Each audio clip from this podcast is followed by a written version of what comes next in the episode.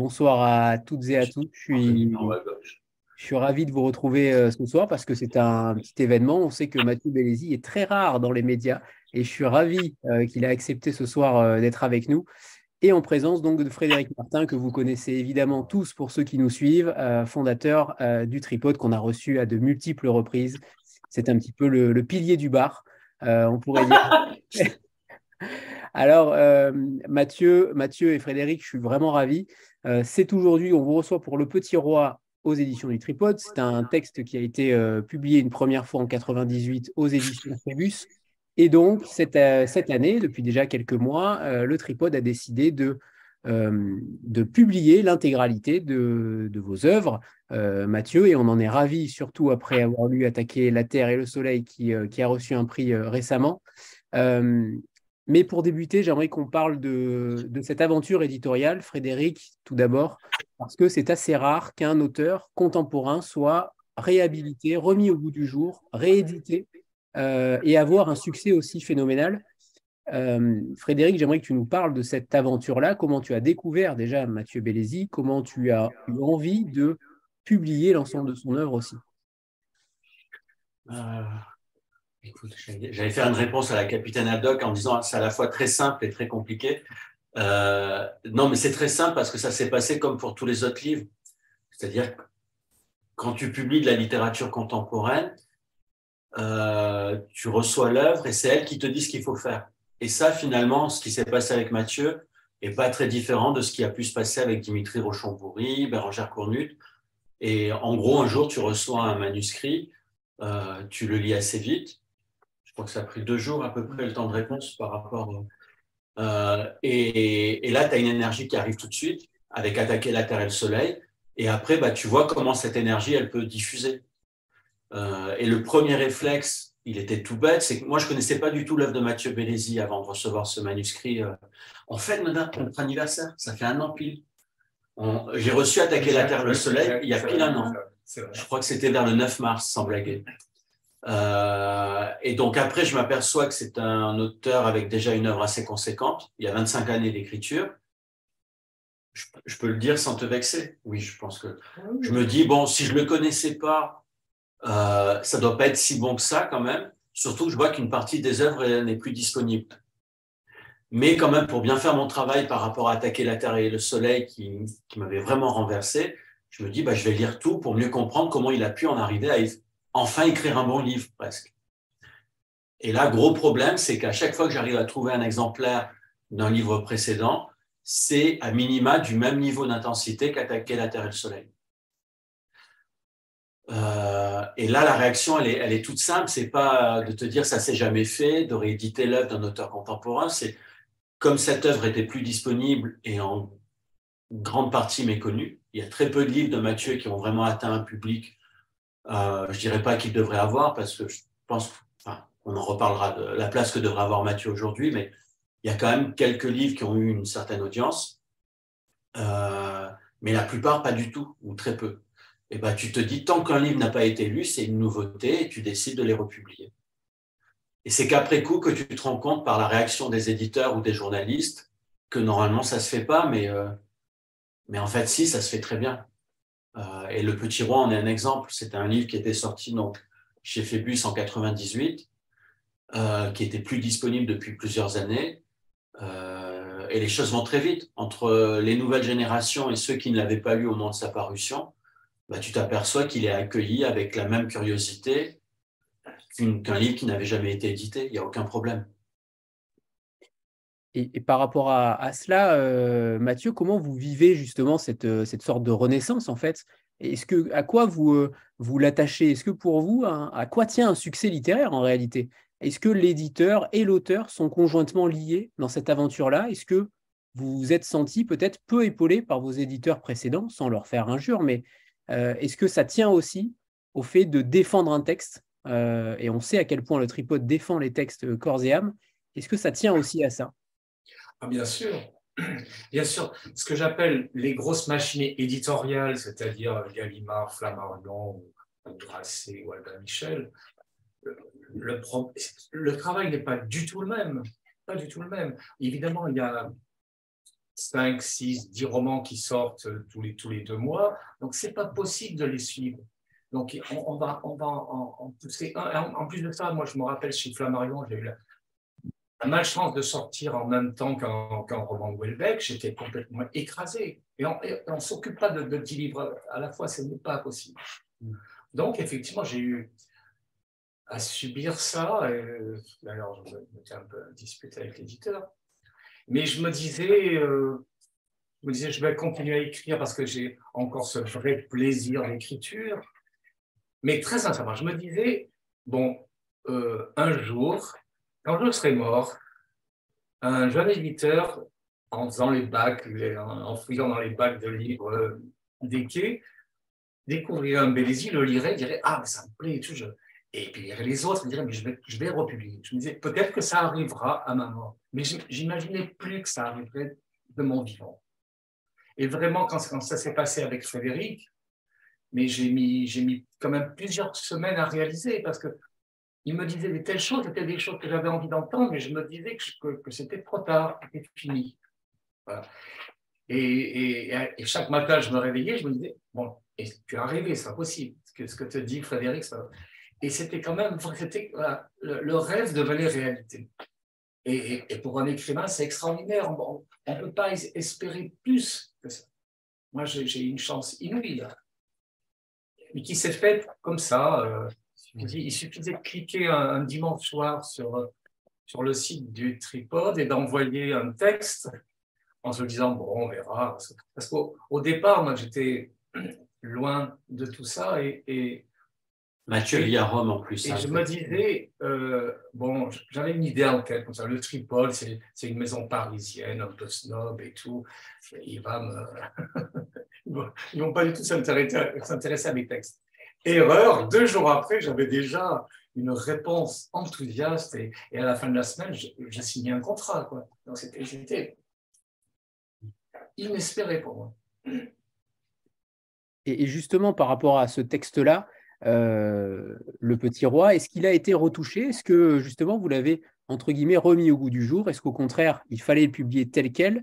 Est-ce qu'il avait évolué depuis 1998 Est-ce que la société a évolué aussi depuis? Comment vous avez euh, euh, décidé de ne pas le retoucher? Puisque je sais qu'il n'a pas été retouché, mais comment vous avez décidé de ne pas le retoucher? Je le relis, mais bah, parce que je, le trouvais, ça faisait longtemps que je ne l'avais pas relu, mais je trouvais qu'il avait encore sa cohérence, surtout dans notre société actuelle, qui, est de plus en plus violente. Euh, je me disais, finalement, c'était un, texte un peu prémonitoire. Mm. Parce que maintenant, il y a, il y a, des, il y a des enfants qui s'attaquent à leurs parents, et violemment.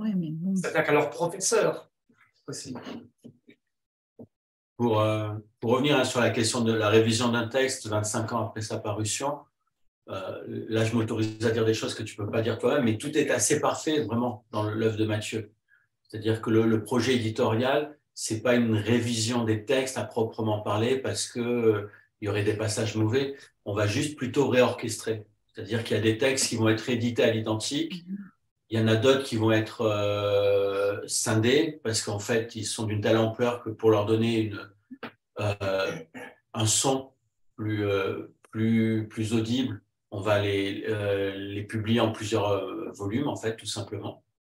Euh, et puis, il y aura des inédits. C'est-à-dire que le projet, c'est aussi d'intégrer dans la cohérence de ce qui a déjà été écrit, la cohérence qui se poursuit avec, notamment, bah, l'année prochaine, il y aura un roman inédit. On en parlera évidemment tout à l'heure. je précise que je dois relire et en travailler un peu, mais au moins je suis allé au bout qui était écrit. Alors, il y a, deux troncs, euh, entre guillemets, communs qui, euh, ornent votre œuvre euh, littéraire depuis une vingtaine d'années. C'est la période coloniale en Algérie et ce 21e siècle avec ses tourments humains, ses tourments de l'âme humaine et, potentiellement aussi de l'enfance. Racontez-nous qu'est-ce qui vous anime justement en littérature? Pourquoi ces deux pans particuliers Pourquoi ça vous intéresse de les traiter en littérature?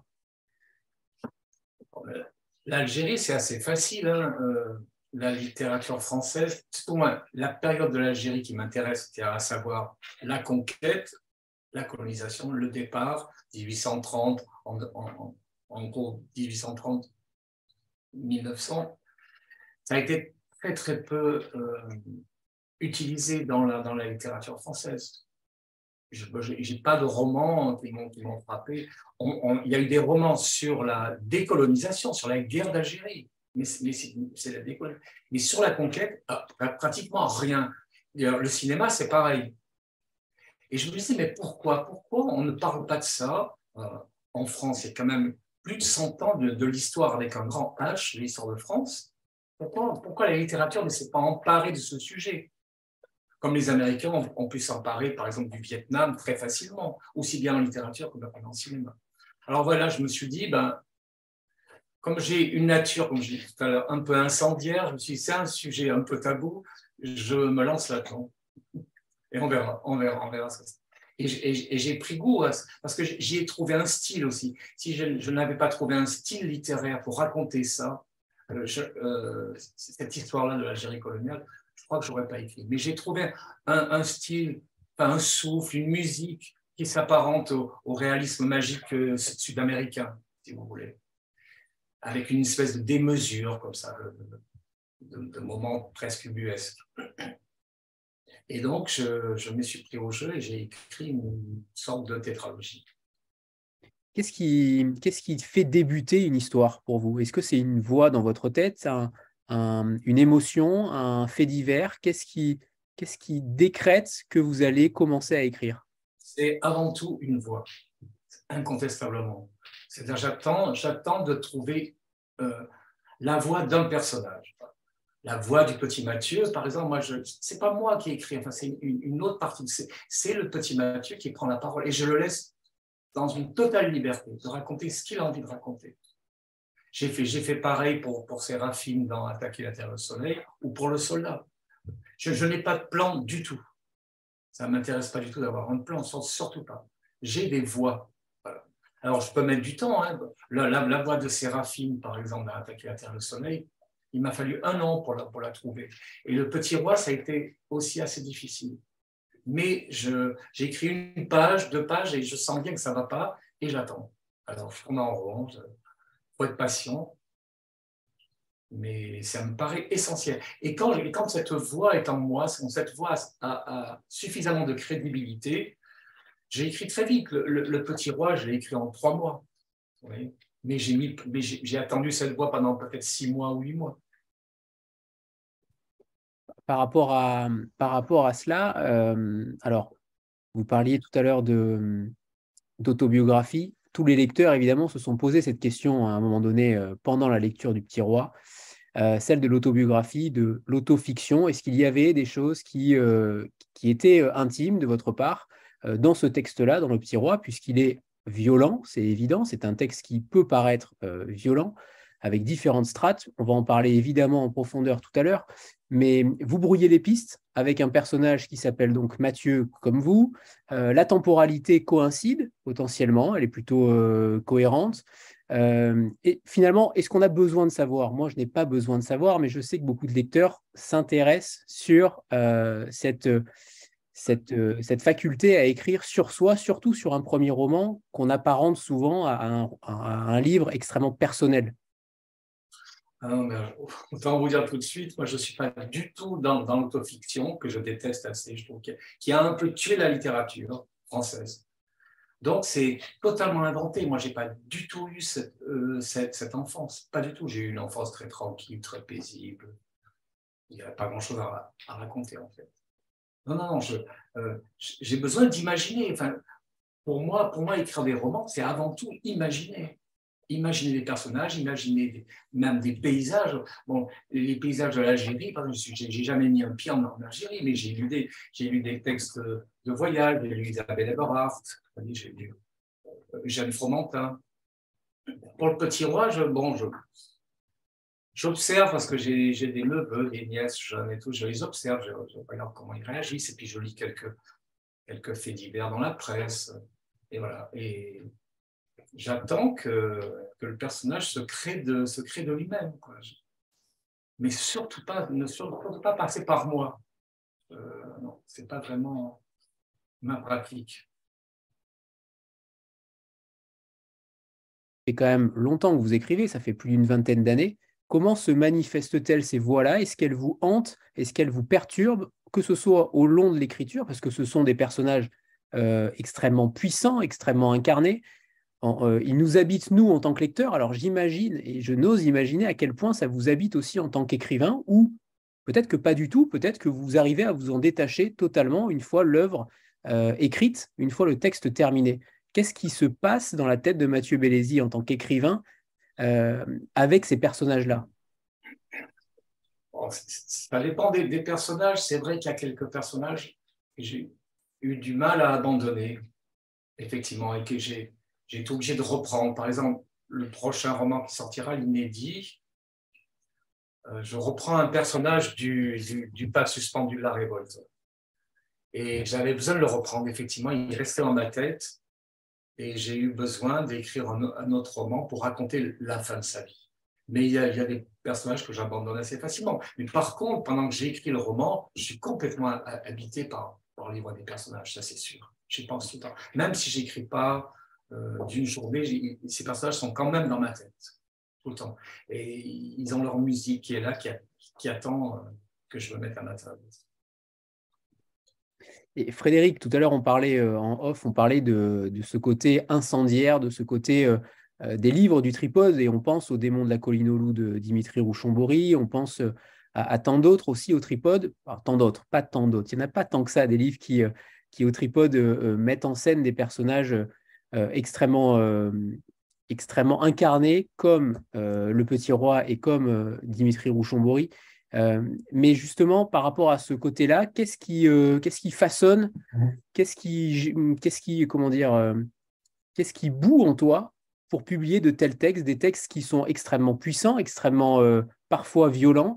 Euh, est-ce que c'est une, c'est quelque chose qui te tombe dessus? Est-ce que c'est quelque chose au contraire qui te permet d'ouvrir aussi euh, l'œil du lecteur à, des choses différentes dans le monde de l'édition, puisqu'on sait que c'est quand même très difficile aujourd'hui de créer de la matière romanesque sans heurter quelconque communauté, quelconque quelconque public. Euh, tu prends des risques en publiant aussi parfois ce genre de texte. Qu'est-ce qui t'anime? C'est vraiment une très très belle question. Euh, quand je dis que c'est une très belle question, ça veut dire que moi, ça m'oblige à aller très très loin dans la compréhension de ce que je fais et à me poser justement des, repères ou à comprendre des repères que j'aborde jamais. Donc, je, je te remercie. Euh, c'est important parce que quand j'ai vu le petit roi arriver avec cette violence-là, évidemment, j'ai repensé au démon de la colline au loup. Euh, je n'oublie pas que dans mon catalogue, il y a un livre de Sade.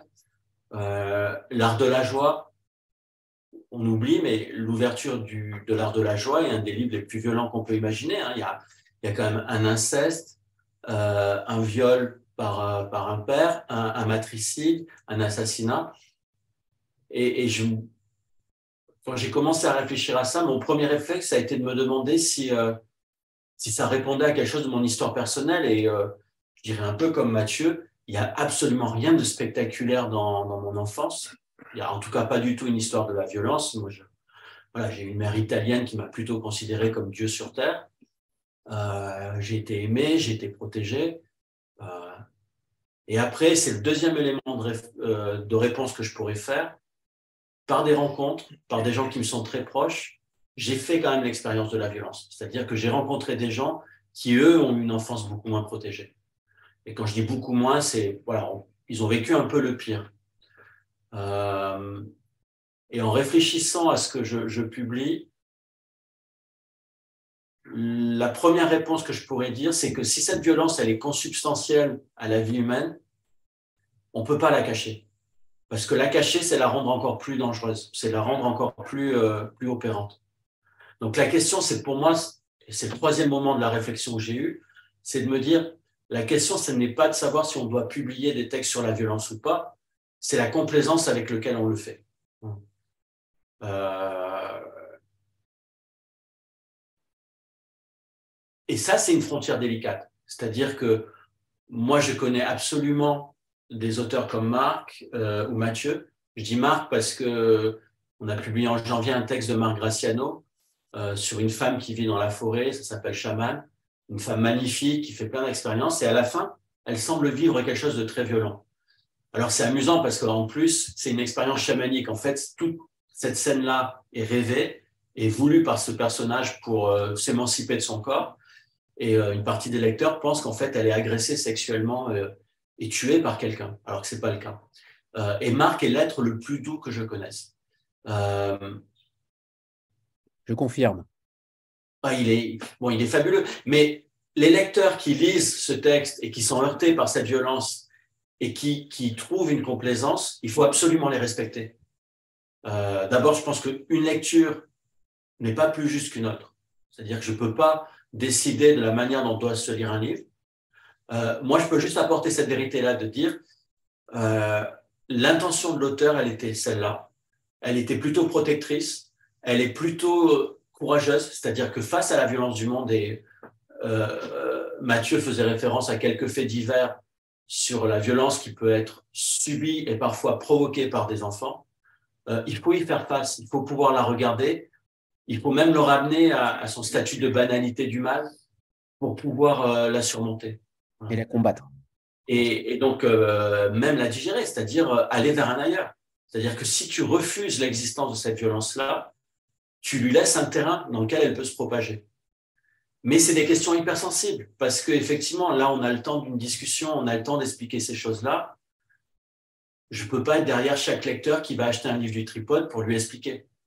Donc là, c'est des cheminements où il faut être très prudent euh, sur euh, l'explication qu'on peut mettre sur une quatrième de couverture, sur euh, les incompréhensions possibles. Je pense qu'il peut toujours y avoir une incompréhension. Mon seul repère, moi, c'est la complaisance. C'est-à-dire que si je sentais chez un auteur une complaisance par rapport à une scène de violence, je pense que je serais incapable de la publier. Mais ça, ça, tient à mon histoire personnelle. C'est-à-dire qu'en plus, à cause de, ces amis, de ces personnes qui me sont très proches, où je vois les dégâts de, ce que peut provoquer la violence, on ne peut pas s'amuser avec ça. Voilà. Euh, mais en même temps, ne pas en parler, pour moi, ça serait terrifiant, en fait. Et pour revenir à Dimitri, par exemple, puisque vous l'avez connu, vous, lui avez donné plus que la parole. Euh, vous le voyez bien, c'est un homme qui, pendant des années, assiste dans des tribunaux euh, euh, aux choses les plus horribles, des meurtres, des viols, de la maltraitance familiale, et qui a eu besoin de, l'écrire. Et pas pour faire du spectaculaire, son ambition, ce n'était pas d'écrire le nouveau détective, c'était de digérer cette violence-là et d'y mettre une lumière. Euh, et pour revenir au Petit Roi, par exemple, où il y a des choses extrêmement violentes, mais qu'on ne maîtrise pas. Ce que raconte Mathieu sur la manière dont il se met à l'écoute d'une voix et à suivre sa cohérence, euh, Marc Graciano, et je, je l'ai expliqué à, Mathieu récemment, euh, dit la même chose avec Geppetto, Pinocchio. Il dit le personnage fabuleux de Pinocchio, c'est pas c'est pas la marionnette, c'est le marionnettiste. Il se met à créer quelque chose qui tout d'un coup lui échappe et qui a sa cohérence interne et qui va se mettre à parler, à bouger, à faire des choses. Et vous, en tant que créateur, ben, la seule chose que vous pouvez faire, c'est d'être dans une forme d'intégrité et d'honnêteté intellectuelle pour respecter la cohérence de ce personnage et de recueillir cette voix-là. Et le personnage de Mathieu dans Le Petit Roi, qui est absolument, et là je peux vous en faire le témoignage, puisque maintenant je commence un peu à connaître Mathieu, aux antipodes de ce qu'est Mathieu Bellesi, il a une vérité qu'il faut respecter pour moi, je suis incapable aujourd'hui euh, de juger cet enfant. Je suis juste capable de le recevoir.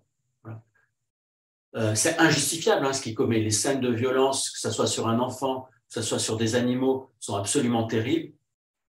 Euh, mais ce que nous permet de comprendre Mathieu, c'est un peu ce que disait Anna Arendt, c'est qu'en fait, quand vous diabolisez quelqu'un, vous, vous lui donnez un pouvoir qu'il n'a pas. En fait, ce garçon, il choisit pas. Et il ne s'agit pas encore une fois de l'excuser, il s'agit juste de comprendre une cohérence. Et donc, du coup, de pouvoir faire face. Sinon, c'est terrifiant, on est démunis.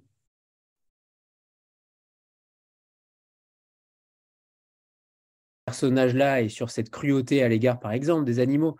Euh, quelle était votre, euh, votre intention, même si on sait que c'est cette voix qui parle pour vous, mais votre intention, est-ce que c'était tout simplement de montrer qu'un être humain, euh, il ne faut pas l'édulcorer, il ne faut pas le mettre dans une bulle, euh, dans une bulle trop, entre guillemets, euh, feel good, et, qu'il faut montrer aussi à quel point euh, certains enfants, peu importe leur enfance, mais peuvent aussi commettre ce genre de choses, et qu'un homme avec un grand H est capable aussi de faire dans notre société d'aujourd'hui. qu'est-ce que vous vouliez, entre guillemets, pas montrer, mais en tout cas, qu'est-ce que vous vouliez faire entendre euh, au monde? Mais j'ai pas, mais comme je vous ai dit, j'ai pas d'intention du tout. Moi, je veux rien montrer, je veux rien montrer du tout. Euh, ça m'échappe tout ça. C'est dans la mesure où j'ai vraiment euh, ce, personnage de, Mathieu qui a, sa cohérence, qui a sa propre euh, révolte, qui a sa, voilà, je le laisse faire. je sais, je sais pas pourquoi. Quand je, commence à écrire le matin, je ne me dis pas je vais écrire une page violente. Pas du tout. C'est pas du tout mon propos. Simplement, ben, j'attends que la voix arrive, et puis voilà. Et puis Mathieu se met à parler, et je ne sais même pas ce qu'il va dire. C'est l'écriture qui m'entraîne, en fait. Et, le, personnage, s'il a suffisamment de chair et suffisamment de cohérence. C'est pour ça qu'on est souvent touché par, parmi les personnages, parce que ils ont vraiment euh, une chair, je dirais, terrible. quoi. C'est presque au-delà au -delà de la réalité. Mais moi, je ne veux surtout rien démontrer du tout. Euh, Ce n'est pas mon propos. Quand j'ai fini mon texte, voilà, j'espère qu'il aura une cohérence littéraire. Mais ce, qui, mais ce que mes phrases voudront dire, ça c'est aux autres peut-être euh, à, le sentir et, à l'exprimer, mais pas à moi. Vous voyez, c'est pour ça que j'ai toujours du mal à parler de mes, de mes textes je suis un peu comme. On parle beaucoup en ce moment de Cormac McCarthy, là, qui à 89 ans, qui vient de sortir un, autre roman, Le Passager. Et lui, c'est pareil. Il dit Moi, je suis incapable de, de, parler de mon travail d'écrivain. Il, a des amis très chers, il parle de tout, sauf de littérature, enfin, sauf de son écriture à lui. Et il a donné une seule, un seul entretien dans sa vie, il a 89 ans, un seul entretien dans le New York Times, c'est tout. Mm. Et, et, moi, je suis je, me sens de ce côté-là.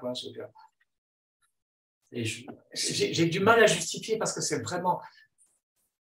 Comme, je n'ai pas de plante, que, ces personnages presque à la limite me dépassent, donc après, quand euh, on doit revenir en arrière, à faire du rétropédalage, et c'est moi qui suis, qui suis pris devant, euh, les feux de l'actualité, je me dis qu'est-ce que je vais pouvoir bien raconter? Voilà, en gros, c'est ça. Quoi. Est-ce que tu me permets de, rebondir sur ce que tu dis? Parce que, en fait, là, ce que vous voyez, c'est-à-dire l'embarras de Mathieu à donner une réponse, est consubstantiel de la démarche de l'écriture. C'est-à-dire ce qui différencie pour moi un romancier d'un essayiste ou d'un moraliste, c'est l'absence de jugement, l'absence de volonté d'établir. Euh, euh, c'est très bouleversant parce que là, on est sur le personnage de Mathieu, mais si on revient par exemple sur Attaquer la Terre et le Soleil, ou peut-être qu'on euh, on est moins heurté par cette violence parce qu'elle est le fait de, de gueux, des paysans, ou d'un soldat qui est endoctriné, mais c'est la même intensité de violence. Il y a quand même des viols, il y a quand même des meurtres, il y a, il y a quand même de, des maltraitances dans ce texte aussi. Bizarrement, beaucoup de lecteurs ont vu moins de violence dans Attaquer la Terre et le Soleil. Et oui, alors qu'en fait, on a affaire à un génocide. Et ce qui rend possible cette acceptation de la violence, c'est ça justement, c'est qu'il y a une absence de jugement. Alors en termes chrétiens, on parlerait de compassion. Euh, avec Matthieu, je parlerais plutôt du mot grec, l'équivalent grec, qui est celui de sympathie. C'est-à-dire que quelle que soit la réalité des gestes, des actes commis par ces personnages, il éprouve une sympathie pour eux parce que tout simplement, ce sont des êtres humains. Euh, et c'est très difficile à rebours, une fois que tu as laissé une vie naître, un peu comme tu peux pas demander à une mère de juger son fils, même s'il a fait les choses les plus horribles. C'est compliqué pour un créateur de tout d'un coup se instrumentaliser sa, son personnage qui a pris le dessus, en fait, qui a pris, qui a pris vie, euh, pour dire, mais en fait, ça reste le, jouet de mon intention. Je crois que c'est pas possible, en fait.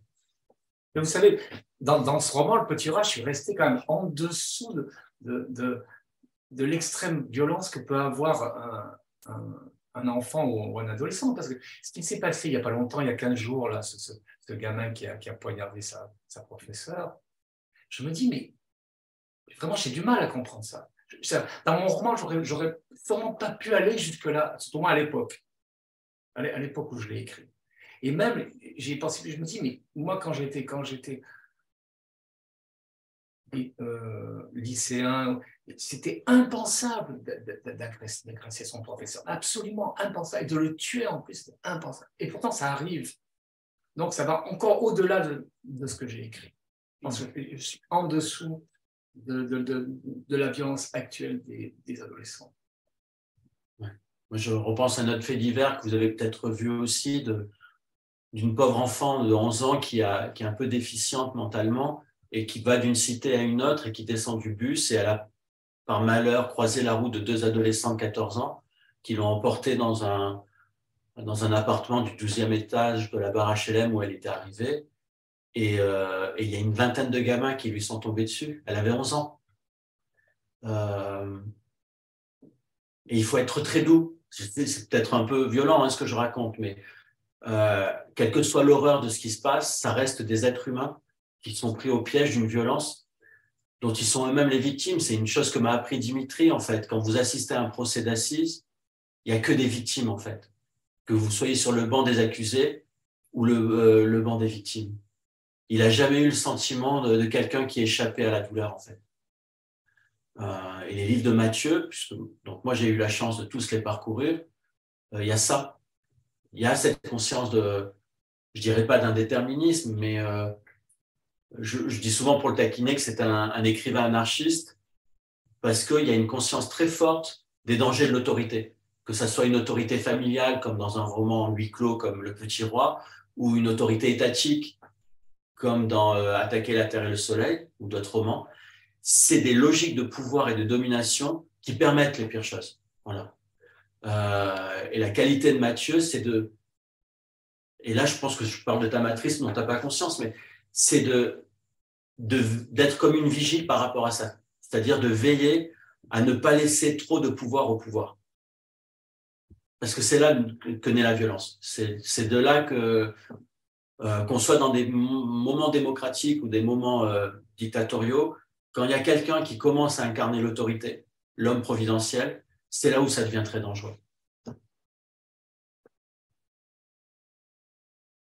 Euh, c'est aussi la violence qui sera euh, projetée en tant qu'adulte de Mathieu qui, inquiète aussi.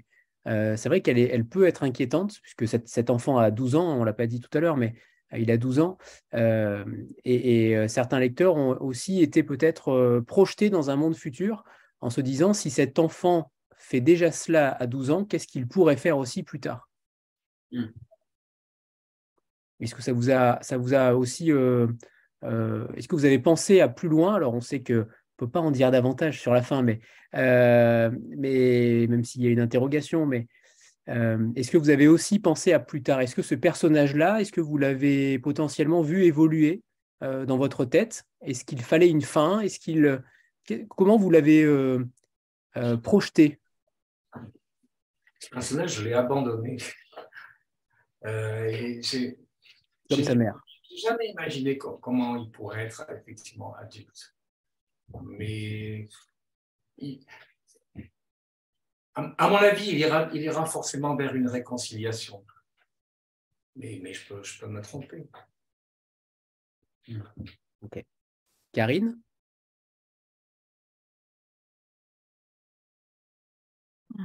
Oui, bonjour à tous je voulais rebondir sur, euh, sur euh, justement ce côté violence, et, euh, mais notamment sur, sur l'impact littéraire que, que, ce roman a eu sur moi, au même titre que le, que, que, celui de, de Dimitri Rouchon-Bory. Pardon, je suis hyper fatiguée, je suis désolée. la colline au loup. Euh, il y a une, vraie poésie qui, moi, quand j'ai terminé, euh, quand j'ai eu terminé le roman, euh, en fait, il y a l'éblouissement à surpasser le reste. Et, je trouve que de cet aspect-là, c'est un roman vraiment qui, sort un petit peu de, la norme, de ce qu'on peut lire en ce moment, et, qui, nous ramène à, des vraies émotions littéraires, à quelque chose de, à de la poésie, alors qu'en fait, on n'est pas du tout dans un, dans un recueil de poésie, on est quelque chose de brut, on est quelque chose de, justement, on est dans l'humanité. Et, euh, et, moi, ça m'a fait un effet terrible d'éblouissement, en fait. Mais je vous remercie infiniment parce que c'est quand même ce que je cherche à faire. C'est-à-dire, quelle que soit l'histoire, de, de, tenir un style fort, voilà. un, style, un style littéraire, parce que tous mes romans, je les relis à haute voix. Et, j'ai besoin de sentir ce souffle, cette poésie. Les mots, c'est pas par hasard qu'ils sont là. Ils, doivent, aider à, sortir de soi par la lecture, à aller vers autre chose. est ce que j'appelle la littérature. Parce que sinon, sinon si je n'arrive pas à trouver un. C'est pareil, pour le petit roi, si je n'avais pas trouvé un style, j'aurais jamais écrit le livre, bien évidemment. Hmm. Et c'est l'essentiel pour moi, c'est la langue que, je fais passer dans, chaque page. Sinon, si un jour j'arrive plus à trouver cette, langue-là, j'arrêterai d'écrire. Euh, je ne veux pas devenir un professionnel de l'écriture, ça ne m'intéresse pas. Je veux absolument qu'il y ait un, minimum d'éblouissement. Voilà, j'ai de l'ambition euh, quand j'écris. J'aime cet éblouissement que vous avez dû ressentir au-delà de, l'histoire qu'on peut raconter. Oui, bien sûr. Anne. Bonsoir. Euh, ce que je veux dire rejoint un peu ce que vous venez de, ce que vous venez de dire, mais j'ai quand même une question. Moi aussi, j'ai été éblouie par votre écriture et surtout par l'économie qui, quelquefois, l'économie de, mots qui, quelquefois, est, est, tellement surprenante parce que, bah, euh, alors, euh, j'aurais pu en citer plein, mais par exemple, vous écrivez au début, page 15, ainsi trois jours suffisent à dépouiller les arbres, tilleuls, châtaigniers, cerisiers montrent leurs os, et les forêts mises à nu regrettent leur légende enfouie, c'est l'hiver.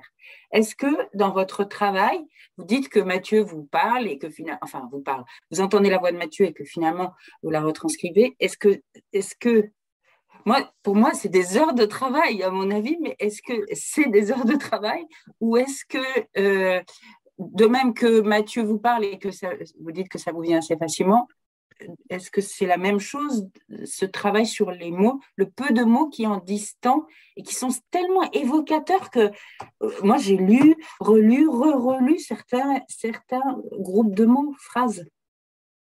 Ah oui, ben. Alors, vous voulez que effectivement que ce soit euh, des phrases assez concises, très fortes, mais il ne fallait pas s'étaler. Mais non, si j'ai vraiment la voix, ça, ça vient naturel. Il n'y a pas vraiment un En fait, je réécris peu.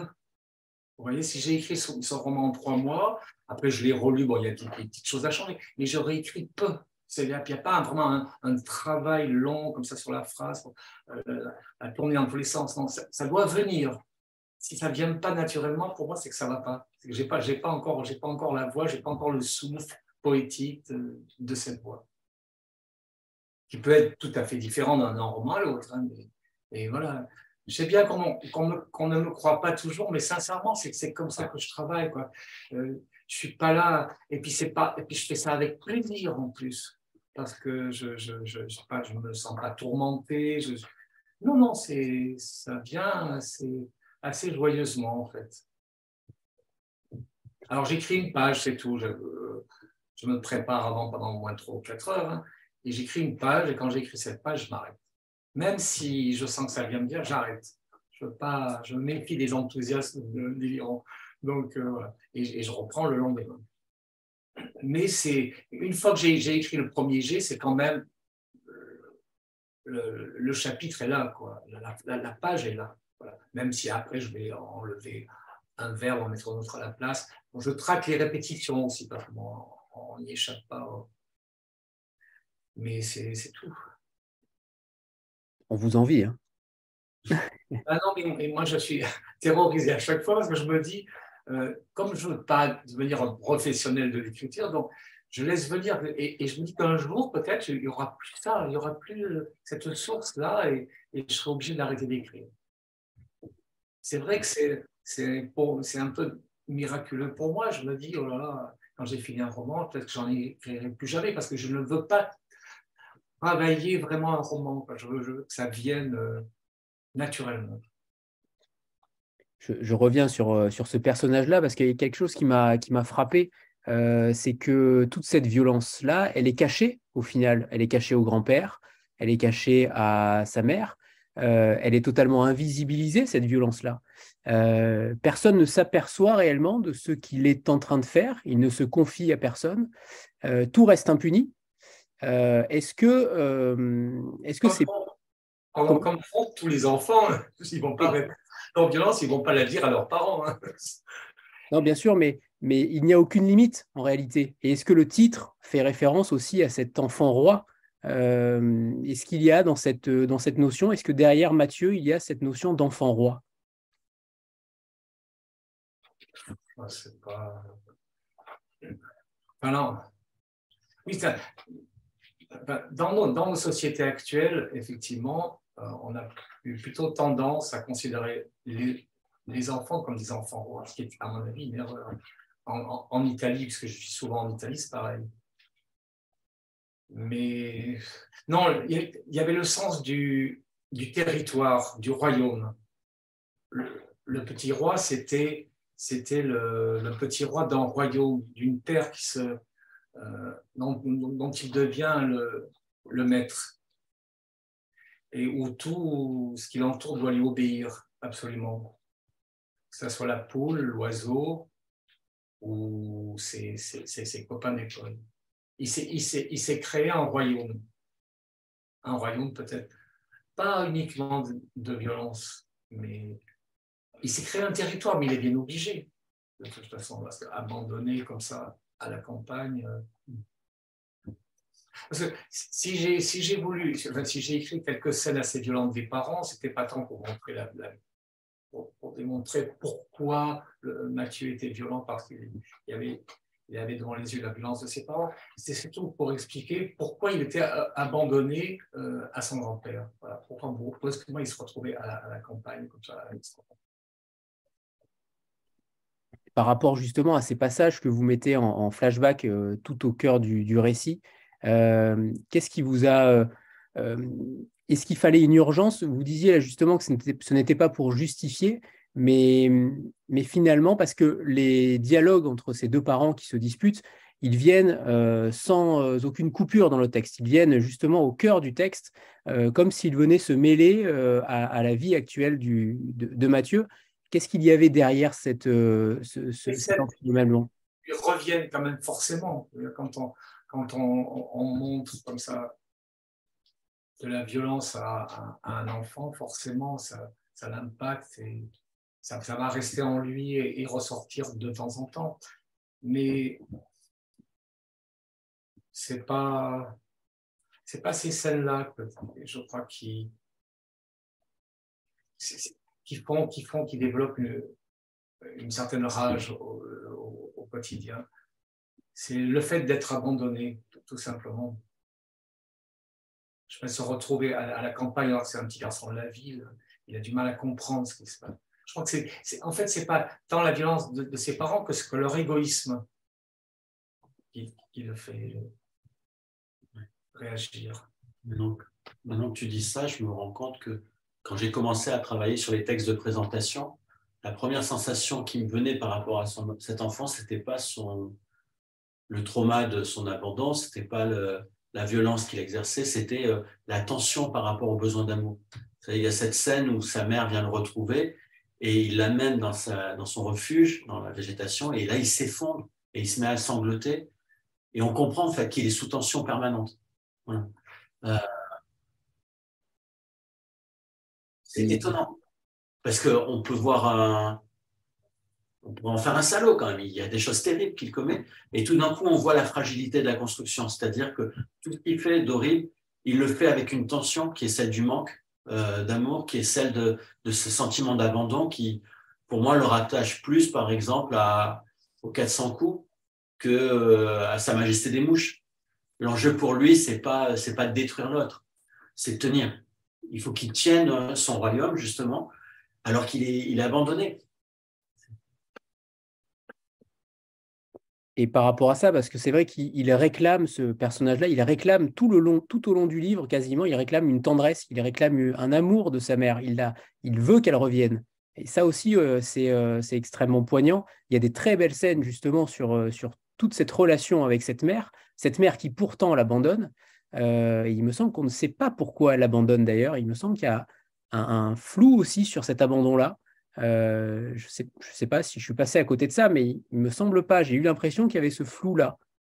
Non, mais effectivement, on ne sait pas, vraiment pourquoi. Enfin, on ne sait pas pourquoi elle a, eu un enfant, peut-être aussi, aussi. Je pense que c'est quelqu'un qui a envie encore de, mener sa vie, d'adulte.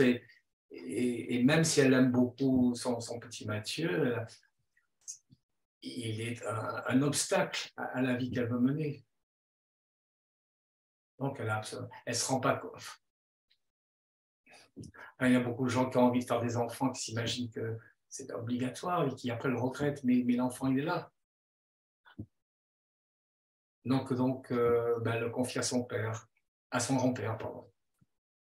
Non, à son père, à son père, ça grand-père, oui, pardon, à son père. Mais il y a une, espèce d'inconscience comme ça chez la, chez la mère, euh, bien sûr, qui est évidemment responsable. Oui, et en même temps, je, dirais qu'on ne la juge pas davantage que l'enfant, en fait. Non, non. C'est là, c'est comme ça. Enfin, je ne sens pas chez toi la volonté de, condamner. Non, mais moi, je ne juge pas les personnages que je fais.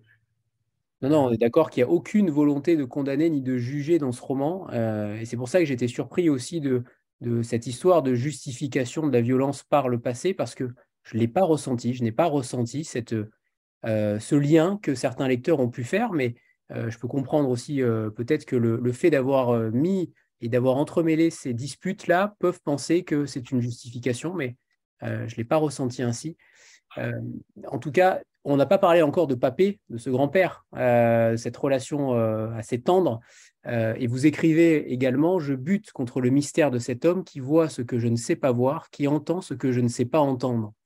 C'est aussi cette, euh, cette approche-là de ce grand-père à la campagne qui est totalement étranger. Cette relation-là, elle est évidemment extrêmement tendre, euh, elle est émouvante tout au long du récit, mais elle est, elle est aussi une sorte de... C'est son seul protecteur en réalité. C'est la, la seule, le seul moment où il se sent protégé peut-être de la société et du monde Ah oui mais c'est effectivement, il, se raccroche à son grand-père. C'est pour ça qu'il va vivre aussi mal sa mort, parce qu'il il, la vit comme un, comme un, autre abandon. Mais, et puis, le grand-père représente un autre monde aussi, un monde de la campagne qui, qui est en train de s'éteindre, euh, un monde de gens qui étaient très proches de la nature. Et je pense que il a un, regard très tendre sur son, son petit-fils, ce, ce grand-père. Mais en même temps, il, est complètement dépassé lui aussi, parce qu'il se dit, mais je n'ai pas l'âge de m'occuper d'un enfant comme ça. Vous ne lui donnez pas tant que ça la voix euh, au grand-père. Il n'y a, pas eu, il y a pas beaucoup, justement, il est plus silencieux, il est plutôt taiseux, euh, il, le regarde de loin il est, dépassé, je pense, par les événements. Il essaie de faire, de faire le mieux qu'il peut, mais du mieux qu'il peut, mais c'est compliqué quand même. Hein. Quand on se retrouve avec un enfant comme ça à s'occuper au quotidien, l'envoyer à l'école et s'occuper un peu de ses devoirs. Ce qui est intéressant, c'est que vous dites, je pense que le grand-père euh, serait ainsi, comme si vous parliez d'un autre livre.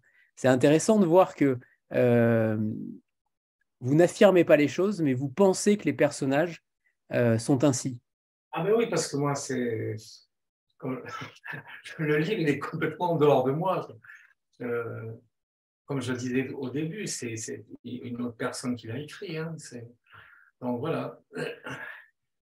C'est vrai, on ne peut pas imaginer, mais enfin, quand on écrit un livre, c'est un, un, moment fort, mais, une fois que le livre est fini, ça, ça devient un, moment qui nous est totalement étranger. Euh, je suis incapable de dire exactement comment j'ai fait, comment, comment a été mon, mon quotidien chaque jour, comment, comment j'ai été travaillé par ces personnages, grand, le grand-père, la mère, l'enfant. Et ça me vient comme ça. Et justement, sur cette adolescence, c'est un peu euh, l'âge de tous les, tous les péchés, on va dire, euh, parfois volontaires, parfois involontaires. Et là, en l'occurrence, il n'y a jamais de doute sur la notion d'intention, sur la notion de volonté de blesser ce qui l'entoure.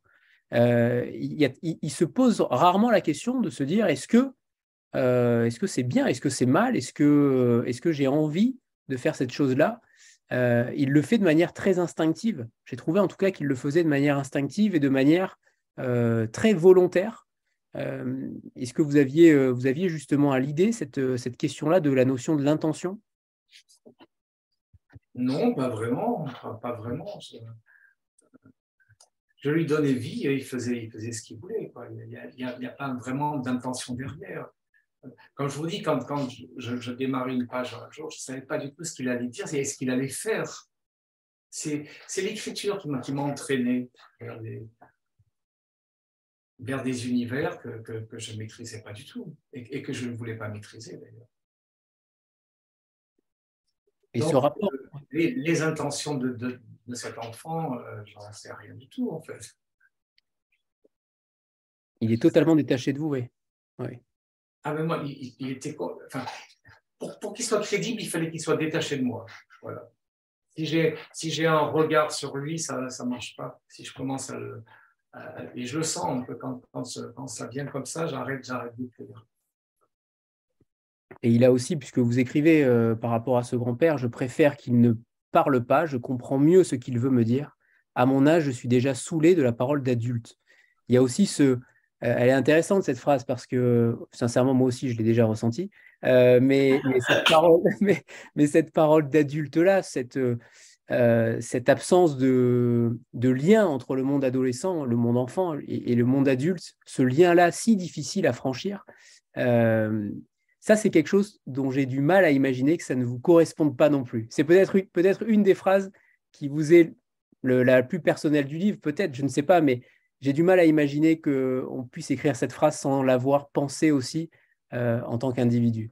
Mais je, suis quasiment certain que je ne l'ai pas pensé en étant enfant parce que j'étais un, garçon naïf qui voyait tout en rose.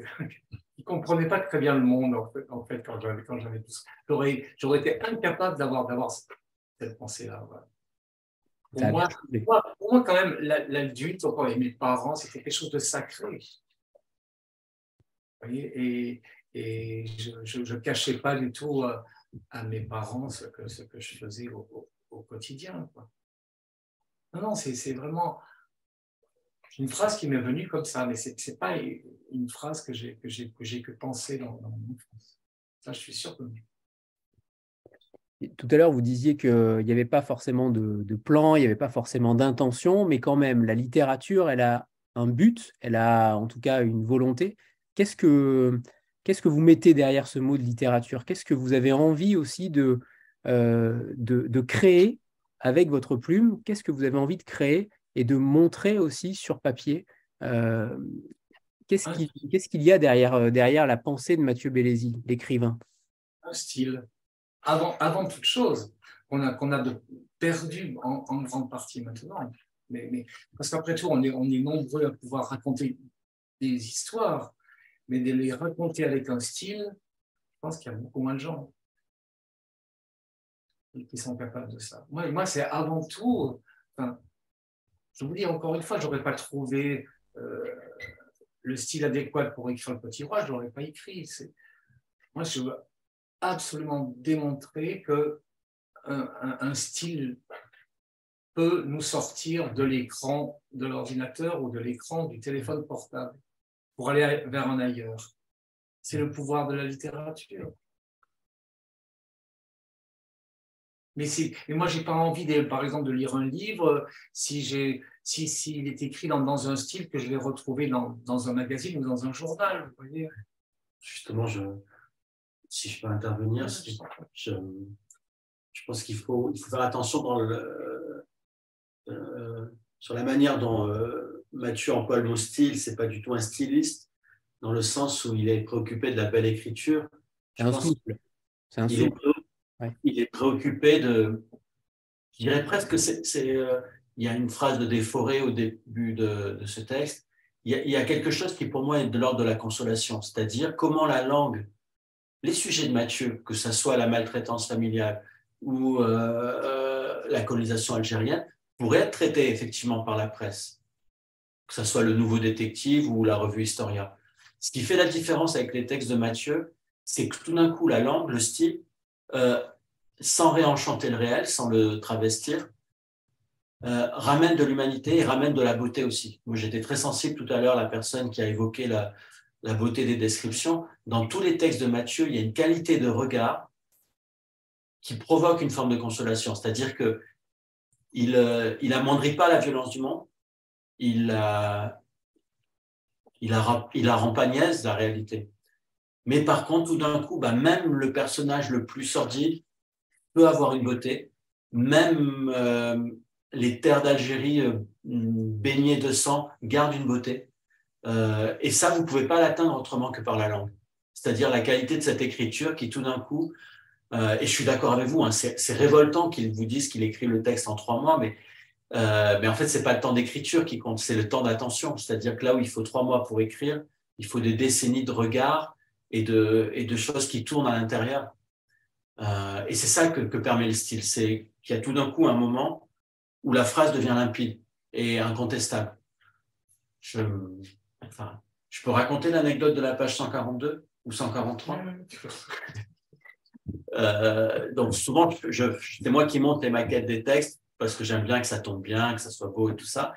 Et il y avait, on avait un problème sur cette maquette-là, c'est-à-dire que tout tombait très bien, les paragraphes terminaient en bas de la page ou commençaient en haut.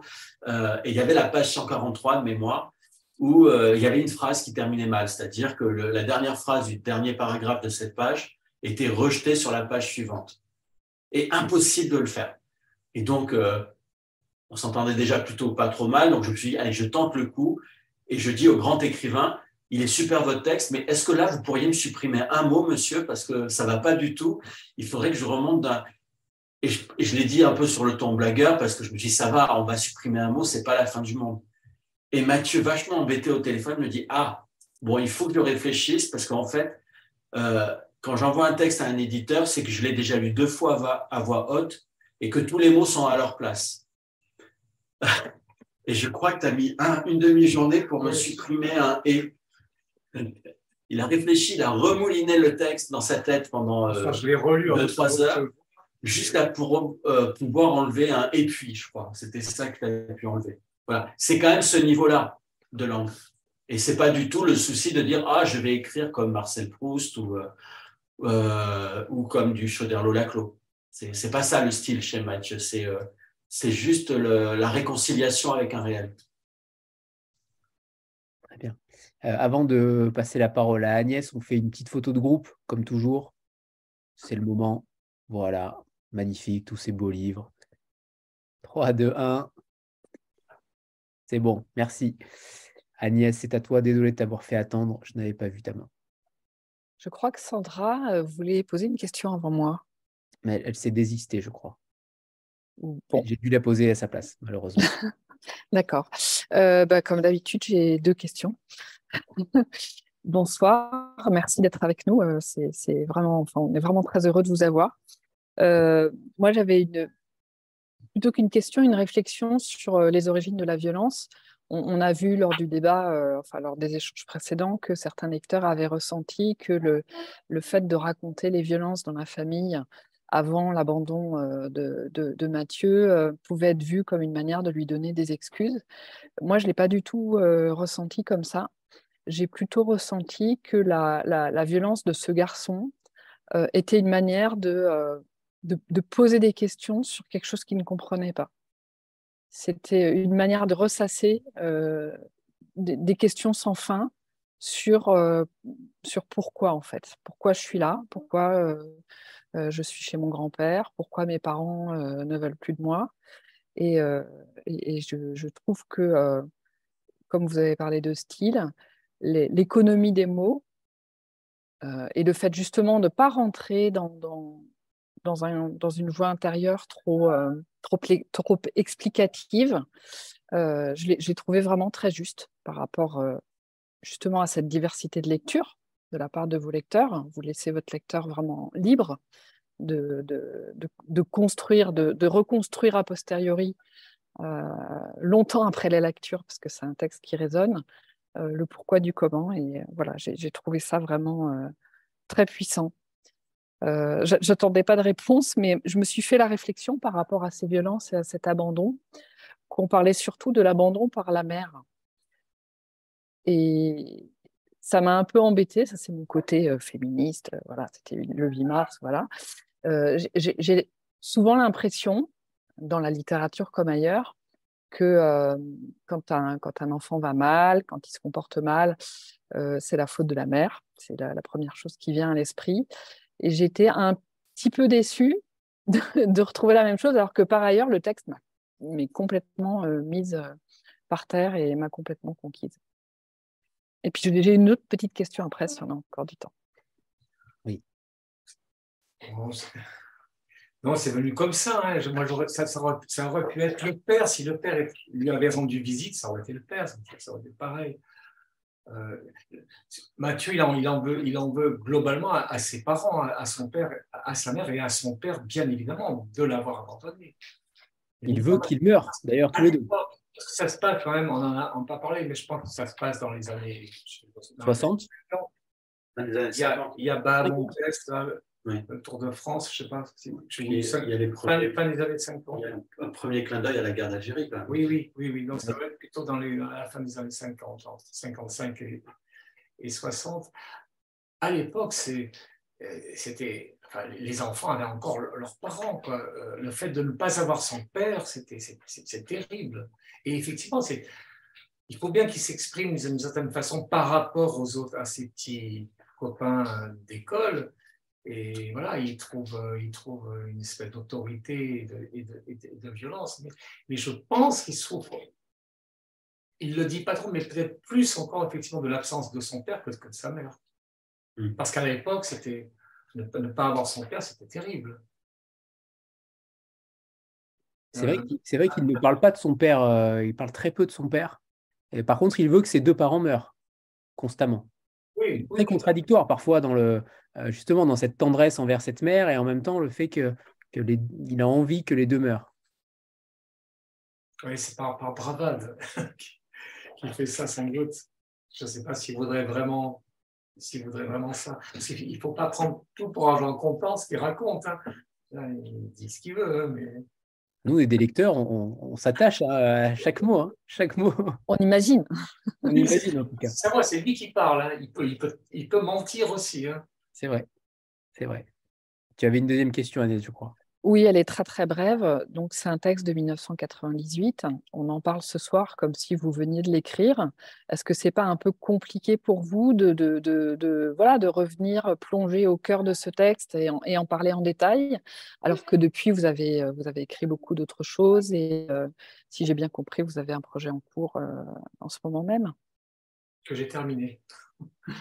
Mais non, non, mais au contraire, c'est un plaisir. Hein, on ne rend pas compte. Un, écrivain qui voit un, texte d'il y a 20 ans ressortir en librairie. Euh, oui, mais on ressent une, proximité avec ce texte, comme si vous, vous, veniez juste de le mettre au monde, comme si c'était encore euh, tout frais, en fait. Vous ressentez ça? Moi, je ressens ça, oui. Je ne sais pas si je suis la ben, seule, mais. Ben, ça. Hein. mais c'est. Une seconde vie ça, fait, ça, fait partie, ça fait partie de ce que j'appelle bon, euh, mon œuvre. Quoi. Je, je, peux renier aucun, aucun des romans et, ils participent tous de, du, même, du, du, même engagement. Voilà. Et donc, je suis aussi proche de, du Petit Roi que, que de, du Pas suspendu ou, que de Attaquer la Terre le Soleil. Voilà. Je sais que tous ces textes-là, un véritable engagement que je peux encore défendre aujourd'hui sans aucun problème. Merci beaucoup. Réécrire, je ne sais pas. Je, suis sûr que non, d'ailleurs. Si je réécrivais le petit roi, ça serait un autre livre, parce que c'est impossible. Je peux... Et c'est ça, c'est terrible, parce que quand j'ai décidé d'écrire, par exemple, un matin, et que pour une raison X ou Y, je ne peux pas écrire la journée, et donc, je, je n'écrirai que la journée suivante, je me dis, si j'avais écrit la journée où j'avais décidé d'écrire et que j'ai eu un empêchement, qu'est-ce que j'aurais écrit? Je sais que la journée suivante, ça ne sera pas la même chose. C'est terrible hein, euh, de, penser ça. Mais bon, la façon dont, je travaille, c'est comme ça. Des, des choses qui peuvent lancer la machine? Bah, Pas vraiment. Hein. Moi, je suis un, garçon patient, j'attends, je tourne autour de ma table, comme ça. Je, enfin, je, prends un livre, je lis, une page, j'attends que ça vienne. Mais je sais que le mardi, ça viendra différemment du mercredi, et ainsi de suite. Donc, si je saute le mardi, mais il faut, accepter ça. Il faut, accepter ce hasard. Voilà. Chaque, chaque page est écrite par hasard. Vous allez rendre dingue les écrivains en herbe. non, mais c'est difficile d'accepter ça, mais il faut l'accepter en même temps. Bien sûr qu'il faut l'accepter. Donc euh, voilà, c'est on n'est pas dans la même, dans la même, on n'est jamais dans la même disposition d'un jour sur l'autre, jamais. Donc euh, voilà, si on se met à écrire le, mercredi, ça sera pas pareil que le mardi. Même si on doit écrire la même page, la, la même suite. Ce n'est pas une science exacte, c'est évident. On a vu le regard de Frédéric quand, quand Mathieu, en effet, a parlé de son, son prochain roman terminé. On a vu le regard euh, très joyeux. Je ne sais pas si tu l'as lu. Et on s'est vu, on a vu qu'il n'avait pas lu. On a senti. Euh, personne, ne, le lit avant, euh, même ma compagne, personne ne le lit. Parce que si, si quelqu'un me donne un avis, ça va tout. Tant pis si, si je me trompe, bon, si je dois reprendre, mais ce n'est pas possible. Personne ne peut, intervenir au moment de, de l'écriture. Pas d'interférence sur la ligne. Non, pas du tout. Euh, j'aimerais que vous nous lisiez un petit extrait, euh, Mathieu. Oui. Eh bien, c'est parti, c'est à vous.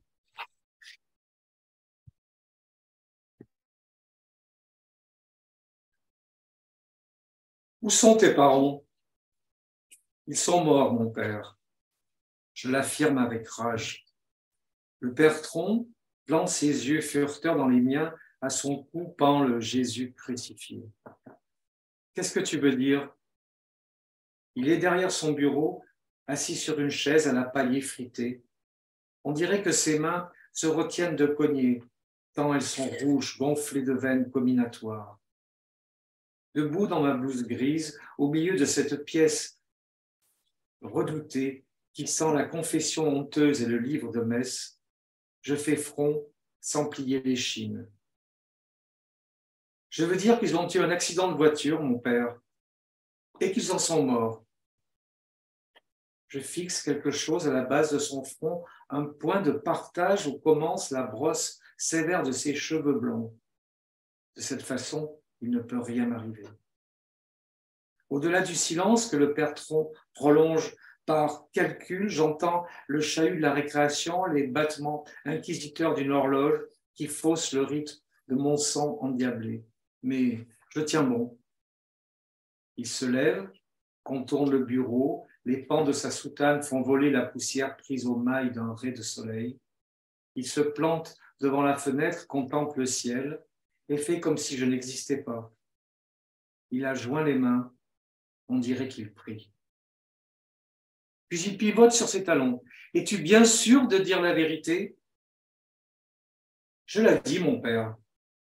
Je regarde toujours droit devant moi et ce que je vois, à présent que le père Tron s'est levé, ressemble à l'Apocalypse. Flot déchaîné, cieux en bataille, faune au supplice. C'est, dans un cadre de bois doré, une gravure ancienne que je parcours dans le détail. En veut-il? À ma désinvolture, d'un coup, il bondit sur moi. Jure sur la croix que tu ne mens pas. Il prend le Jésus crucifié qui lui bat la poitrine, le dresse devant moi comme une relique sacrée. Pose la main dessus et dit, je le jure. Sa bouche, trop proche de mon visage, ne peut cacher l'écume qui blanchit les commissures. Pose la main dessus. Ma paume effleure le maigre corps du Christ. Je le jure,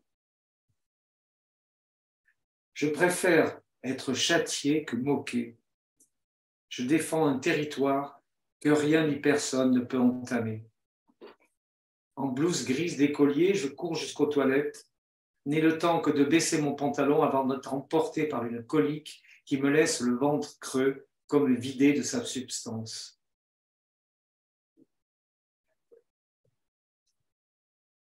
Je passe l'après-midi à genoux sur les dalles de la chapelle et le lendemain tout entier.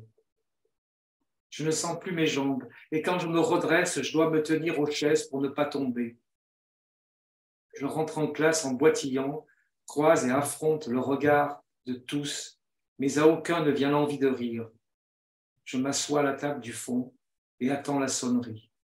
Sur l'estrade, un maître termine l'énoncé d'une règle mathématique.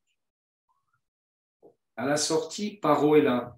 J'enfourche mon vélo, passe devant lui. Suis-moi.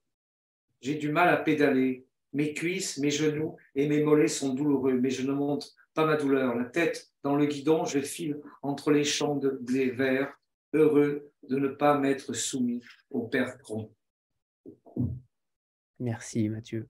Et quand on vous entend, en effet, on comprend pourquoi vous lisez vos textes à haute voix. Euh, ça s'entend et ça se comprend totalement euh, dans la façon dont vous les, lisez. Euh, il y avait une question de Catherine qui parlait de théâtre. Alors j'ai eu l'exclusivité juste avant, puisque apparemment le théâtre va intervenir dans votre vie.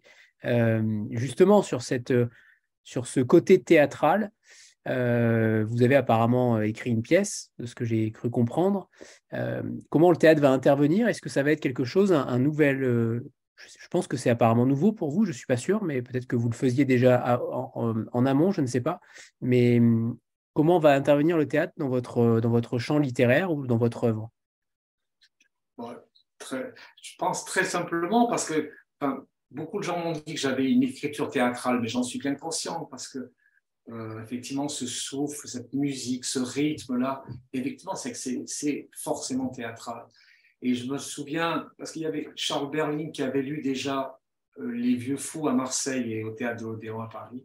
Et il m'avait dit, mais avec toi, il n'y a rien à changer, je n'ai pas, pas de mots à enlever, les phrases ne sont pas bancales, je, je, n'ai qu'à lire et, et, ça coule tout seul. C'est ce qu'il a fait d'ailleurs hier euh, à Beaubourg, où il a lu euh, quelques chapitres du, de Attaquer la Terre et le Soleil, ça, fonctionne très bien. Moi, je suis très content que le théâtre euh, prenne conscience du, travail que je fais et, des possibilités. Peut-être pas pour, tous les romans, mais en tout cas pour, certains, euh, d'adaptation théâtrale assez facile. Il suffit de couper dedans parce que c'est toujours trop long. il va y avoir une adaptation de, de Un faux pas dans la vie d'Emma Picard, qui devrait d'ailleurs jouer au déchargeur euh, au mois de novembre de cette année.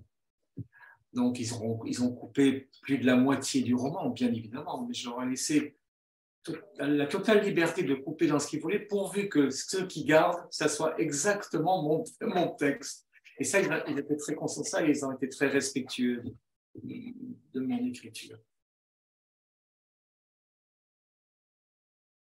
La moitié ah, mais c'est pas moi qui coupe.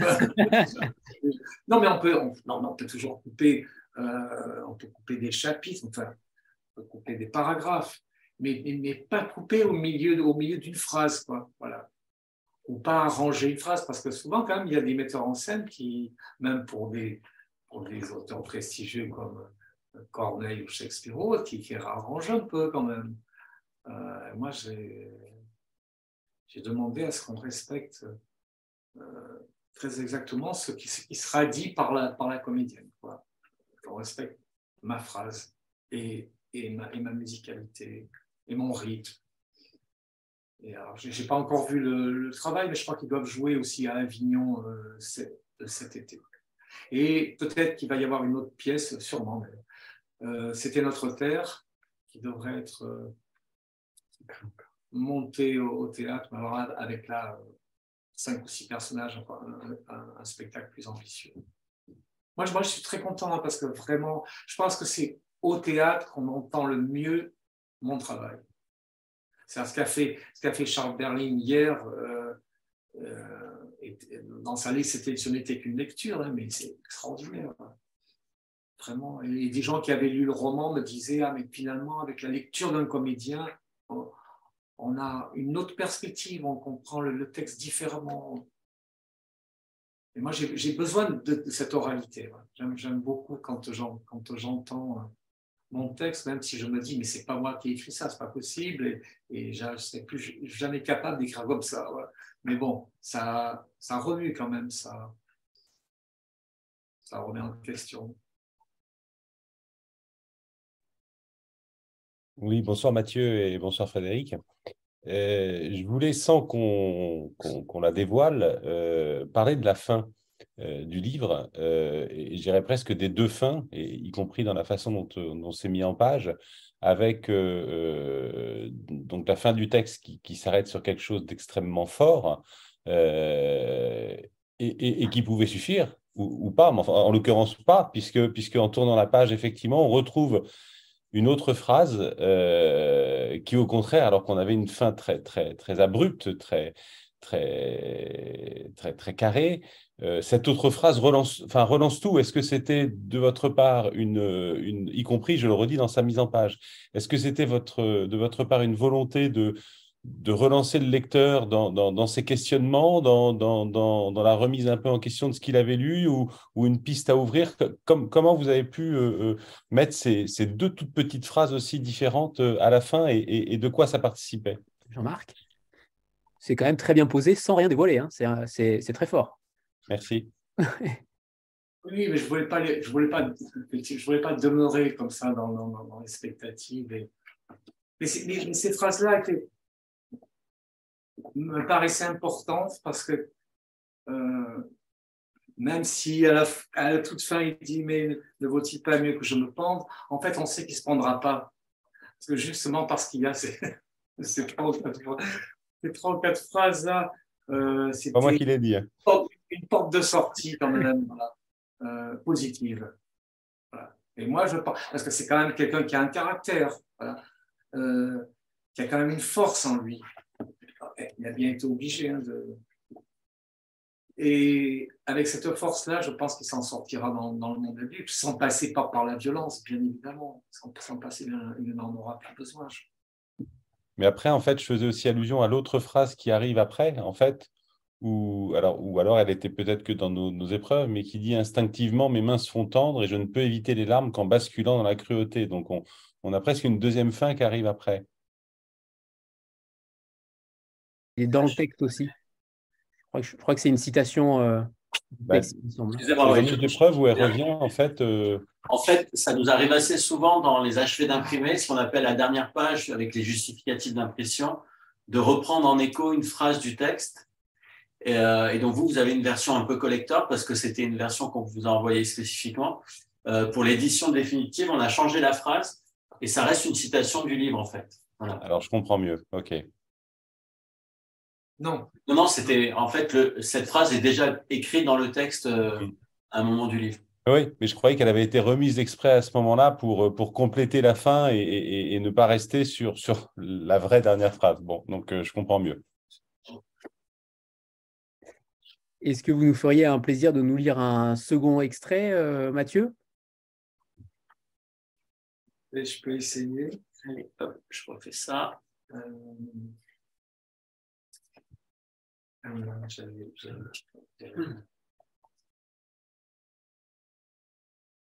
Et après, on parlera de la nature aussi, qui a un rôle euh, plutôt important dans le texte, de cet émerveillement, justement, cet émerveillement aussi de, ces, de, cette, de cette situation géographique dont on ne sait pas grand-chose non plus. Et on parlera peut-être aussi de ça euh, juste après, si c'était important pour vous ou non.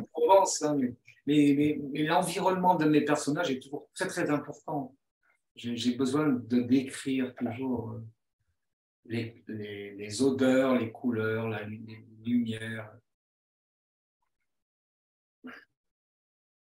Non, papa, non, papa. Ma mère entrait en poussant la porte du pied, elle tenait encore le poste dans ses mains. J'écouterai la radio, je te jure que j'écouterai cette putain de radio, que tu le veuilles ou non. Elle était trempée, ses cheveux collés à son visage lui donnaient une allure de sorcière. Elle jetait un œil au miroir avant de remettre le poste sur le guéridon, là où était sa place, entre le buffet et la plante en pot qui me dominait d'un bon maître. Je te jure que j'écouterai cette putain de radio. Elle le branchait sur la prise multiple où venaient aboutir les rallonges électriques de deux lampes tournez le bouton jusqu'au volume maximum, cherchez une station, n'obtenez qu'un grésillement continu, amplifié par le haut-parleur et qui me terrifiait au point de me laisser croire que la maison entière était prise de convulsion. Non, papa. Il la regardait avec un air de triomphe, croisait les bras sur sa poitrine pendant que je me cramponnais à son pantalon et que je sentais frémir les muscles de ses cuisses. Non, papa. Ma mère pleurait de rage en tapant sur le poste détraqué. Il ne marche plus, il ne marche plus. Elle répétait la phrase de plus en plus fort et bientôt elle l'a hurlé à plein poumon, s'arrachant les cheveux et virant comme une toupie au milieu de la pièce. Espèce de salaud Elle attrapait le cendrier en cuivre et le lançait à la tête de mon père qui esquivait le projectile, mais ne pouvait éviter qu'il fracassât la vitre de la porte-fenêtre. Espèce de salaud J'ai hurlé à mon tour dans le bruit du verre qui éclate et celui du vent qui profitait de la vitre cassée pour entrer avec la pluie et le silence de ce dimanche, jour de repos. Non, papa, j'étais noyé de larmes. Ma bouche était aussi malheureuse que mes yeux, parce qu'elle ne trouvait plus rien à dire. Les mots ont si peu d'effet. Non, papa.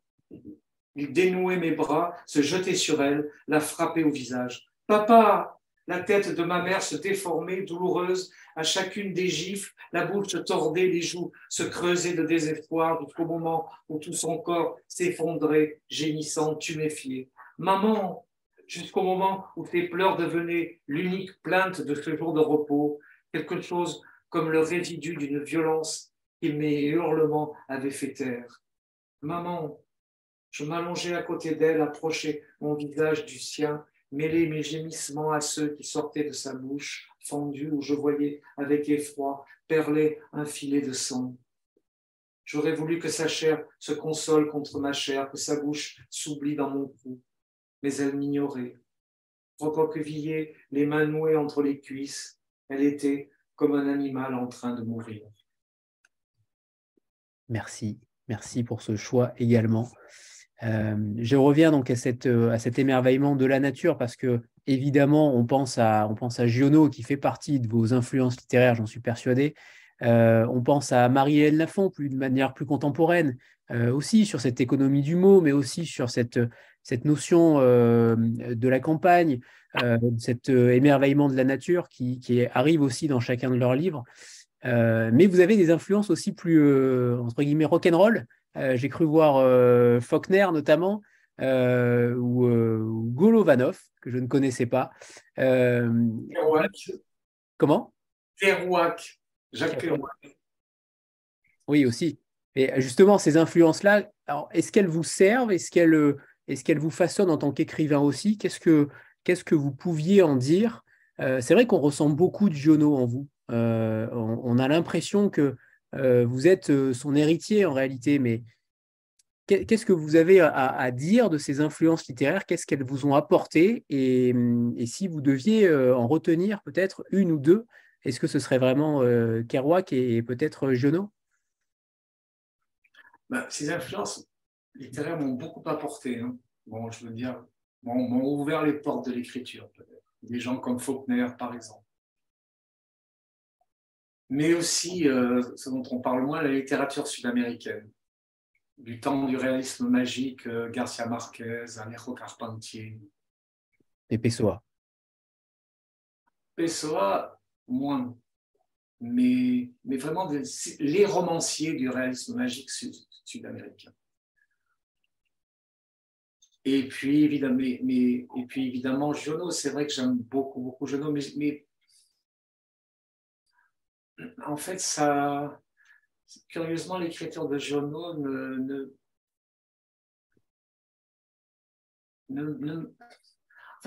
avant de commencer à écrire, j'ai toujours besoin de lire quelques pages d'un livre. Et, c'est vrai que c'est jamais, jamais Giono que je prenais, c'était souvent Faulkner.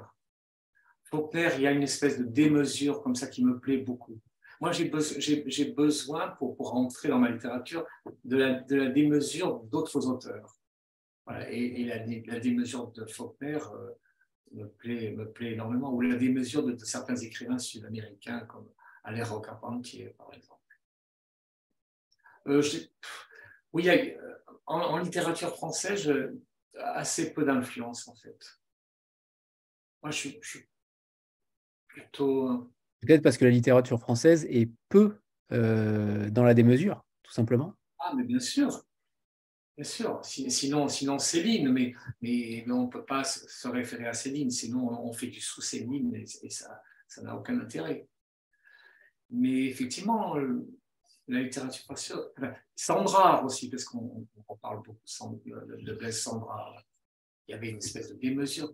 Mais c'est vrai que la littérature des, des 50 dernières années, effectivement, est une littérature qui me convient moins. Je suis bien plus inspiré en, lisant quelques pages de Faulkner ou de Hemingway ou de Herman Melville. C'est ce qui vous caractérise, c'est ça C'est la démesure La démesure littéraire? Je crois. Je, crois euh, Il faut qu'un livre vous dérange, il faut qu'un livre vous, euh, ah brutalise. j'ai besoin, j'ai besoin de. Je ne peux pas rester dans, dans une, dans une, dans une moindre mesure, comme ça, dans une espèce de, de, convenance. J'ai besoin, même au risque de, de choquer, mais j'ai besoin d'aller au-delà. Voilà. Au-delà de ce que le lecteur attend de moi, en gros. Et ça me paraît essentiel, mais c'est ce qu'on demande à la littérature. Euh, si c'est pour rester dans son, dans, dans son univers, à la limite, ce n'est pas la peine de lire un livre moi, j'ai, moi, j'ai, ces, exigences-là, en tout cas. Sandra, c'est à toi.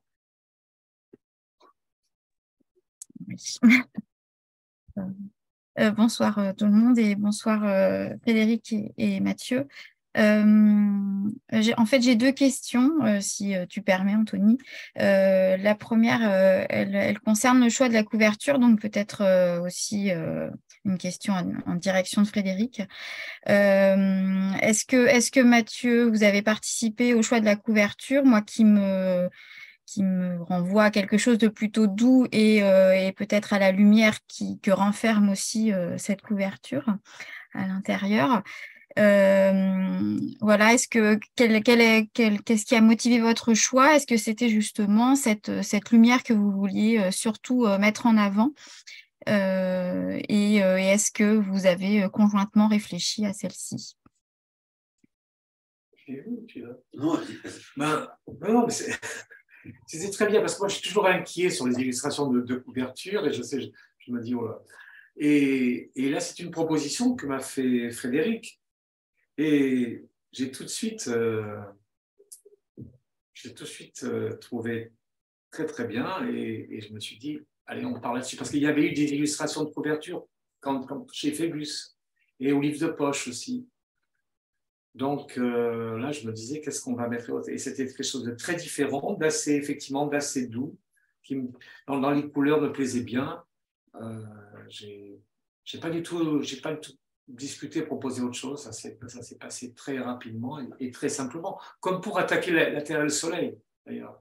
Attaquer la Terre et le Soleil, c'est pareil, c'était... Je me disais, mon Dieu, qu'est-ce qu'on va mettre en couverture? Et il m'a... Très rapidement, il m'a envoyé ça.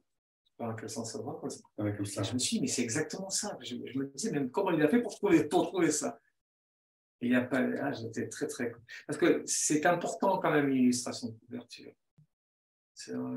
Pour, pour, moi, en tout cas, c'est vraiment essentiel, quoi, parce que ça, ça doit rester et, à la fois le livre et, et, donner aussi au lecteur l'envie de le lire, parce que quand on voit sur une table 36 bouquins posés, euh, bon, voilà, on va, pourquoi on va vers celui-là plutôt que vers un autre? Et ça donne une seconde vie aussi euh, au livre, qui était très importante. Et le, le peintre, c'est Martine Zanolo, et peut-être que Frédéric va en parler aussi après si vous voulez. je remets du coup un petit peu, plus au centre. Voilà. Euh, non, les couvertures, c'est toujours un, enjeu important, c'est-à-dire, il ne s'agit jamais de faire un livre joli. Il ne s'agit pas de. Euh, je crois qu'on en a déjà parlé ensemble. Il y a des éditeurs qui donnent des mots-clés à un graphiste. Euh, là, par exemple, il aurait pu dire famille, drame, solitude. Et, euh, et démerde-toi avec ça et tu trouves une jolie photo et tu fais une couverture spectaculaire. Et ça, c'est des couvertures qui qui tiennent pas à la route en fait très longtemps. et ça sent en plus. Je pense que euh, on sent les couvertures qui sont juste là pour, euh, pour impressionner et qui ne sont pas tant reliées au texte. Donc, Martin Zanolo, c'est un peintre contemporain espagnol hein, qui n'a jamais exposé en France, enfin, qui est complètement inconnu, mais régulièrement, je vais chercher des, images sur le net, sur des sites d'art contemporain, et je me dis, tiens, ça, là, il y a quelque chose qui s'exprime. Euh, je la mets dans ma boîte à images, et à chaque fois qu'il y a un nouvel auteur qui arrive avec une nouvelle œuvre, je regarde dans ma boîte à images, et, c'est pour ça que c'est allé assez vite quand même. Euh, et avec Mathieu, l'enjeu, il était double. C'était euh, d'abord, tu as un rapport à l'image qui est très fort, c'est-à-dire que tu, parles de, des couvertures, mais tes romans sont sans arrêt des... Pour moi, c'est des romans de peintre. Il y a quand même énormément de qualité picturale. Et en plus, on peut très facilement orienter la lecture d'un texte chez Mathieu dans des directions complètement différentes. Par exemple, attaquer la terre et le soleil, vous mettez euh, une, image d'un soldat féroce ou au contraire d'une paysanne à bout de force, et vous n'en renvoyez pas du tout la même, euh, la même idée. Euh, de la même manière, sur euh, Le Petit Roi, vous mettez euh, le regard d'un enfant triste ou vous mettez un paysage du Luberon, puisque ça se passe comme dans la Provence des Terres, vous obtenez quelque chose de très différent. Et, je voulais des images qui soient très chargées en encre, c'est-à-dire qu'il y ait une très grande densité et en même temps une très grande simplicité, comme l'écriture de Matthieu. Il y a quelque chose à la fois de très dense et en même temps de très fluide. Euh, et cette image plus précisément d'une espèce de fleur de pavot qui, qui est dans un équilibre euh, à la fois euh, simple et en même temps fragile. On sent que cette fleur, elle peut, elle peut s'effondrer à tout moment. Je pensais que ça correspondait bien au livre. Ça correspond en effet. Anne, oui, pardon Mathieu, vous vouliez intervenir. L'avantage avec Frédéric, c'est que Frédéric a lu le livre en entier, l'a aimé, donc ça lui plus facile et plus juste de trouver une couverture. C'est effectivement quand on donne à un graphiste trois mots, et la plupart du temps il n'a pas lu le livre, on, arrive souvent à des catastrophes. Parce que là, Frédéric a vraiment lu le livre, l'a aimé, l'a compris, et ça se passe en général assez rapidement. Quoi. Attaquer à terre et le soleil, j'étais surpris qu'à peine huit jours après, il avait, il avait une illustration de couverture.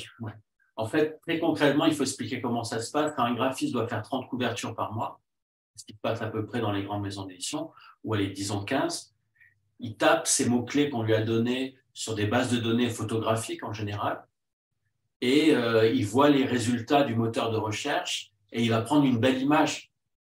Mais déjà, son, son regard et sa recherche est influencé par les mots-clés, donc il n'y a pas de possibilité de... Euh, c'est impossible à partir de mots-clés sur le petit roi de tomber sur une image comme celle-ci, par exemple. Donc ça permet de trouver des images qui sont complètement décalées et qu'en général, voilà, la plupart des images du, catalogue du tripod n'ont jamais été utilisées en édition parce qu'en fait, elles ne sont pas sur des bases de données, elles ne sont pas référencées et surtout, elles sont souvent euh, inattendues. Et c'est ce qu'on aime. C'est ce qu'on aime. Anne.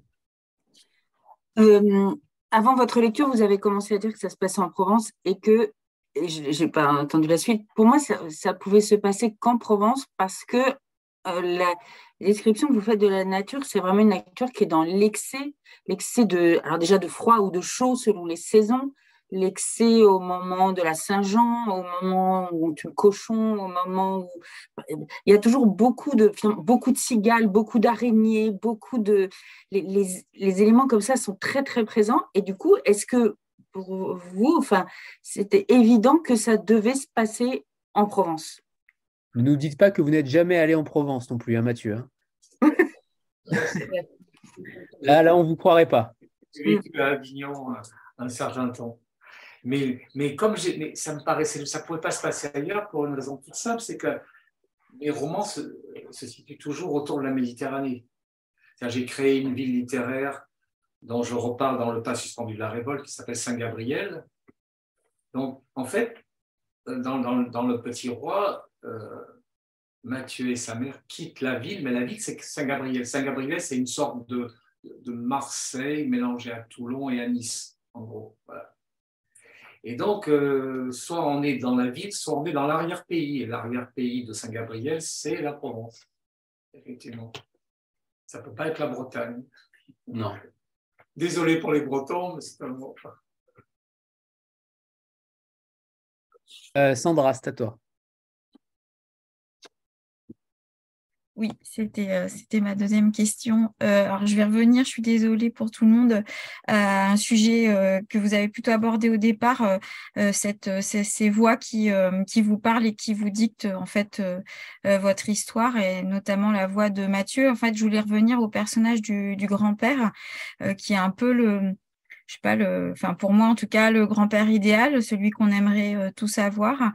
Et euh, est-ce que hum, par rapport à cette voix, euh, est-ce que vous dit Mathieu, parce que ça me ça m'interpelle à cette histoire de voix, est-ce que vous iriez jusqu'à dire que en fait que Mathieu lui-même crée ce personnage du grand-père qui, qui est idéal pour lui, pour justement le, lui permettre de, trouver une forme de paix, en tout cas une forme d'équilibre et de douceur dont il a besoin. Est-ce que c'est lui le créateur de, ce personnage aussi, ou est-ce que c'est une autre voix? Est-ce que les voix sont indépendantes les unes des autres, ou est-ce qu'elles sont liées? Notamment, est-ce que Mathieu finalement crée tous ces personnages, tous ces personnages, pardon? Je sais pas. Hmm. C'est ça aussi. Ah c'est intéressant comme question. Mais alors pour tout vous dire, j'ai connu un, grand-père un peu comme ça en Provence, du temps du temps que j'étais en Provence. Et je pense que je me suis un peu inspiré de, de cet homme qui avait à l'époque 80 ans, effectivement, avec lequel je m'étais promené dans, dans, dans, ses jardins, qui avait toujours vécu dans sa ferme. Il avait une espèce de, de sagesse un peu bourrue, qui était un peu taiseux. Non, c'est pas, c'est pas Mathieu qui le crée, ça, c'est moi. curieusement, ce personnage, ce personnage du grand-père. Il m'est resté cette image de cet homme que je n'ai plus revu, mais je pense, je pense que je m'en suis servi quand même pour donner de la, crédibilité à, à, ce vieil homme. Inconsciemment, peut-être.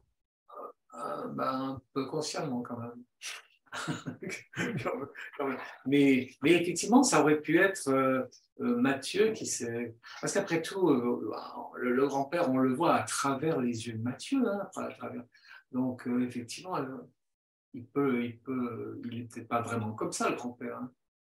Et, sa mère n'est peut-être pas vraiment comme ça non plus. Est-ce que c'est ça, la vie qu'il mène dans la terre ou est-ce que c'est une vie un peu travestie, un peu arranger, inventer. C'est ça qui est bien, c'est que on laisse beaucoup de portes ouvertes avec euh, la, manière dont, je travaille. Euh, il y, a, de la maîtrise sur rien en fait. Sauf sur le style. On voit perplexe. Sauf sur le style. Là, il y a la maîtrise. Euh, j'aimerais que vous nous parliez tous les deux de ce qui va arriver. Alors, le petit roi est sorti euh, hier, donc euh, évidemment, on va lui laisser sa deuxième vie, bien sûr.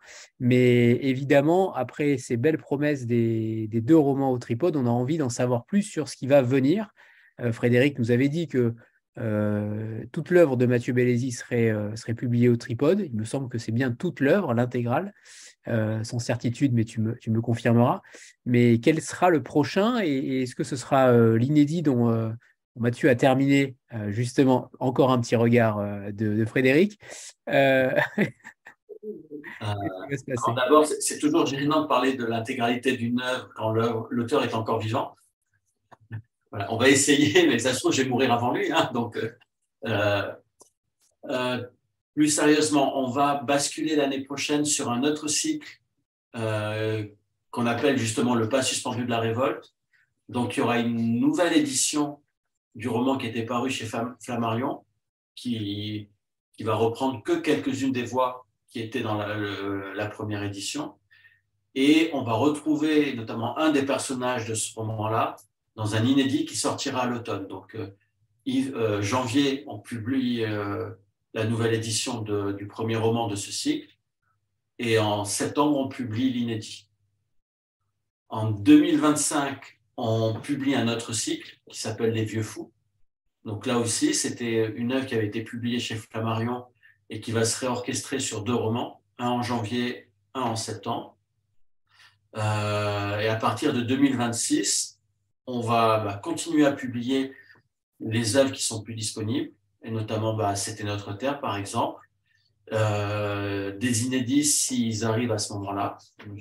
Je n'ai aucune maîtrise sur ce que fait Mathieu, donc euh, euh, on va alterner ensuite inédits et réédition des œuvres. L'important, en fait, en 2024, c'est qu'on puisse, après les deux formes brèves que vous avez connues, donc Attaquer la Terre et le Soleil, et c'était notre. Le Petit Roi, pardon, aller vers des romans contemporains d'une autre ampleur. Voilà, de, des romans de 300, 400 pages. Euh, revenir sur un cycle algérien en 2025, mais là, euh, le, plus, euh, le plus punk ou le plus faulknerien, je pense. Alors, moi, je, je, dis que c'est les romans Apocalypse Now. C'est-à-dire que c'est sur des, effectivement, sur des, des, narrations et des univers littéraires qui n'ont rien à voir avec la littérature française contemporaine. Il y a une ampleur, il y a un souffle, il y a une démesure. Euh, il y a, euh, en t'écoutant parler tout à l'heure, je, pensais à un mot dont j'ai appris l'origine euh, et qui me plaît beaucoup du coup, c'est le mot délire. Est-ce que vous savez d'où vient le mot délire? En fait, c'est un terme agricole au départ. C'est les paysans qui utilisaient ce verbe pour dire ce qui se passait quand le soc de la charrue quittait accidentellement son sillon. On disait que le, soc délirait. Voilà. Et, je pense que Mathieu est assez, assez bon en délire, en fait. Dès qu'on pourrait être dans un sillon tout tracé, par exemple, la guerre, enfin, la, guerre de décolonisation en Algérie, euh, au lieu de nous la raconter normalement, il nous met en place un personnage et c'est shakespearien, c'est dantesque. Euh, et je pense qu'à partir de fin 2005, on commencera à avoir une vision assez, assez cohérente et globale de l'œuvre de Mathieu. 2025. Euh, et, donc, euh, ce qui est sûr, c'est ce qu'on fait sur ces euh, trois années-là, donc 2023, 2024, 2025. Je suis plus prudent sur l'après parce que ça va être à la fois facteur de ce qui va être compris, de ce qui sera mis en place sur ces trois années-là, et facteur aussi des textes inédits qu'aura écrit Mathieu, parce que l'idée, c'est quand même d'alterner. On ne va pas attendre dix ans pour publier des inédits de Mathieu, le temps d'écouler tous les, textes qu'il y a à redécouvrir. On ne va pas nacher. si tu es d'accord. Ouais, c'est ça qui est intéressant, c'est que justement, Mathieu, euh, vous êtes partant pour euh, ne pas euh, rester sur vos textes anciens. C'est ça qui est intéressant, c'est que vous n'allez pas nacher et, et, ça va être intéressant de voir la, le fait que vos nouveaux lecteurs vous découvrent sous cette voie-là vont aussi vous attendre sur, les, sur les inédits.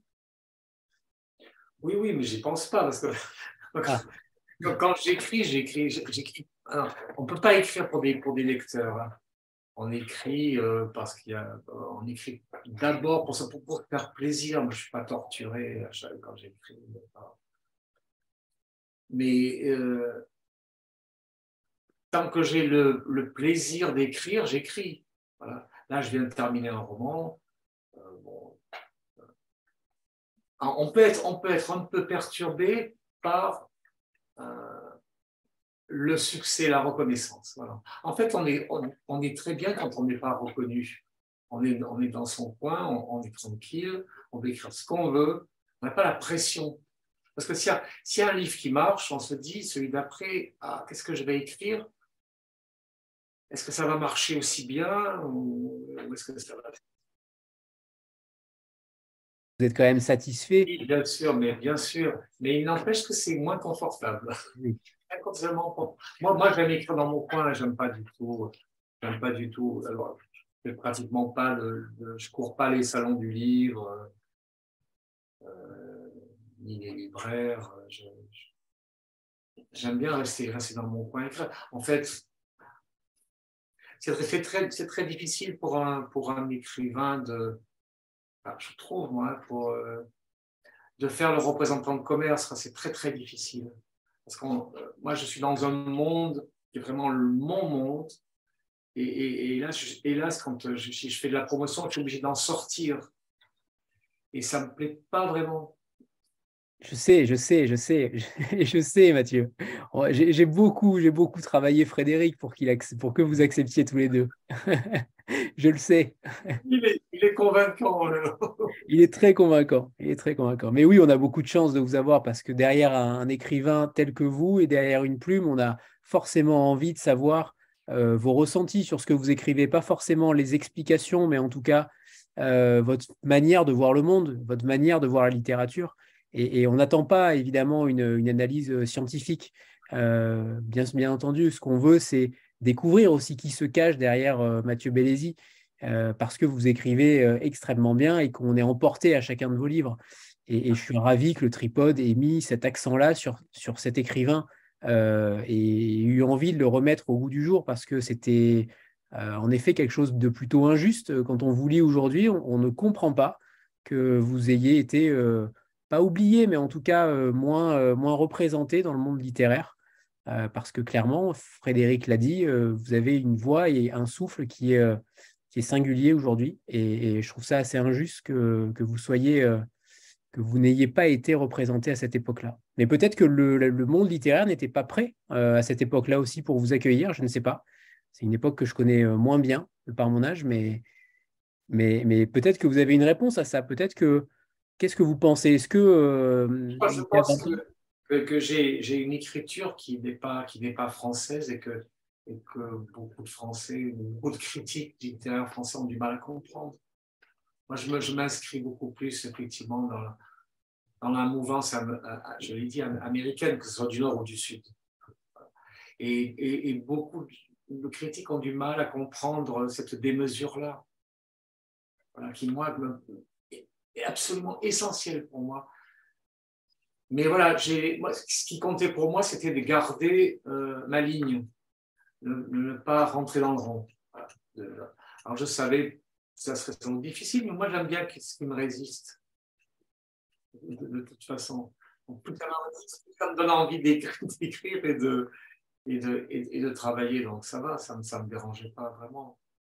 Puis j'ai quand même, bon, j'ai quand même certains médias qui m'ont suivi, comme, quand même. Même des gens comme Florent Georgesco au Monde, par exemple, ou Jean-Claude Lebrun à l'Humanité. Ce sont des gens qui m'ont suivi depuis le début, depuis le Petit Roi, on n'a pas besoin d'avoir euh, toujours. Euh, et je, je, rebondis, c'est ma dernière question, après je vous libère, promis. Euh, oui, c'est ma dernière question sur le côté vérité. C'est-à-dire, souvent des lecteurs disent c'est trop violent, ou en tout cas, l'écrivain donne une vérité trop violent. cette violence, je sais bien, mais cette violence, on l'a subie tous les jours à la télévision en voyant des images de l'Ukraine. C'est terrible les images. Et, ça n'empêche pas les gens d'aller à la terrasse des cafés, prendre leur spritz tous les, tous les soirs tranquillement. Et, si on y pense un seul instant, mais c'est terrible ce qui se passe tous les jours. Pour les, pour les familles, pour les enfants, on tue tout, n'importe qui. Et ça dérange personne. Vous voyez? Et, ce que je dis, moi, dans, Attaquer la Terre et le Soleil, si, euh, les, les, manigances et, les, tueries des soldats, mais c'est ce qui se passe tous les jours actuellement en Ukraine, c'est ce qu'on accepte en Europe. Ça n'empêche pas les gens de partir en vacances, d'aller dans les restaurants, de faire la fête et autres. Moi, je ne veux culpabiliser personne, mais qu'on ne me reproche pas ma violence. Moi, euh, j'ai ce que j'ai écrit. Je ne dis pas, je vais écrire, là, je vais mettre de la violence. Non, absolument pas. S'il ne doit pas y avoir de, violence, il n'y a pas de violence. S'il doit y en avoir, il y en a. Ça, ça dépend des, personnages, c'est tout. Mais voilà, ce que je ne comprends pas, c'est que les gens puissent être choqués, alors que la violence, elle est là tous les jours. Tous les jours. Et, et quand c'est pas l'Ukraine, c'est dans les écoles en France, c'est dans la rue. Vous voyez? On est, on, est, quand même entré dans, une, dans une société extrêmement violente. On tue des professeurs, on tue, on tue, on tue des prêtres. Et, alors, c'est bien pire que ce que j'ai écrit moi. J'ai bien fait de vous poser la question. Je voulais entendre ça. Je, voulais entendre ça. Voilà, c'est bon, j'ai réussi. Euh, merci infiniment à, tous les deux euh, pour cette rencontre, pour vos mots, Mathieu, et pour vos textes, bien sûr, mais évidemment à Frédéric de, euh, euh, de ah, vous avoir fait euh, sortie euh, pour nous, lecteurs, qui sommes dans ce 21e siècle. Je suis ravi de vous avoir découvert et, ça continuera, j'en suis persuadé. Les lecteurs vous suivront parce que vous avez une voix unique. Alors merci, merci vraiment à tous les deux. Et, évidemment, on portera le petit roi et, votre plume à travers tout ce qu'on pourra. Ah, merci à vous tous. Merci à tous. Merci à tous les deux. Au revoir tout le monde.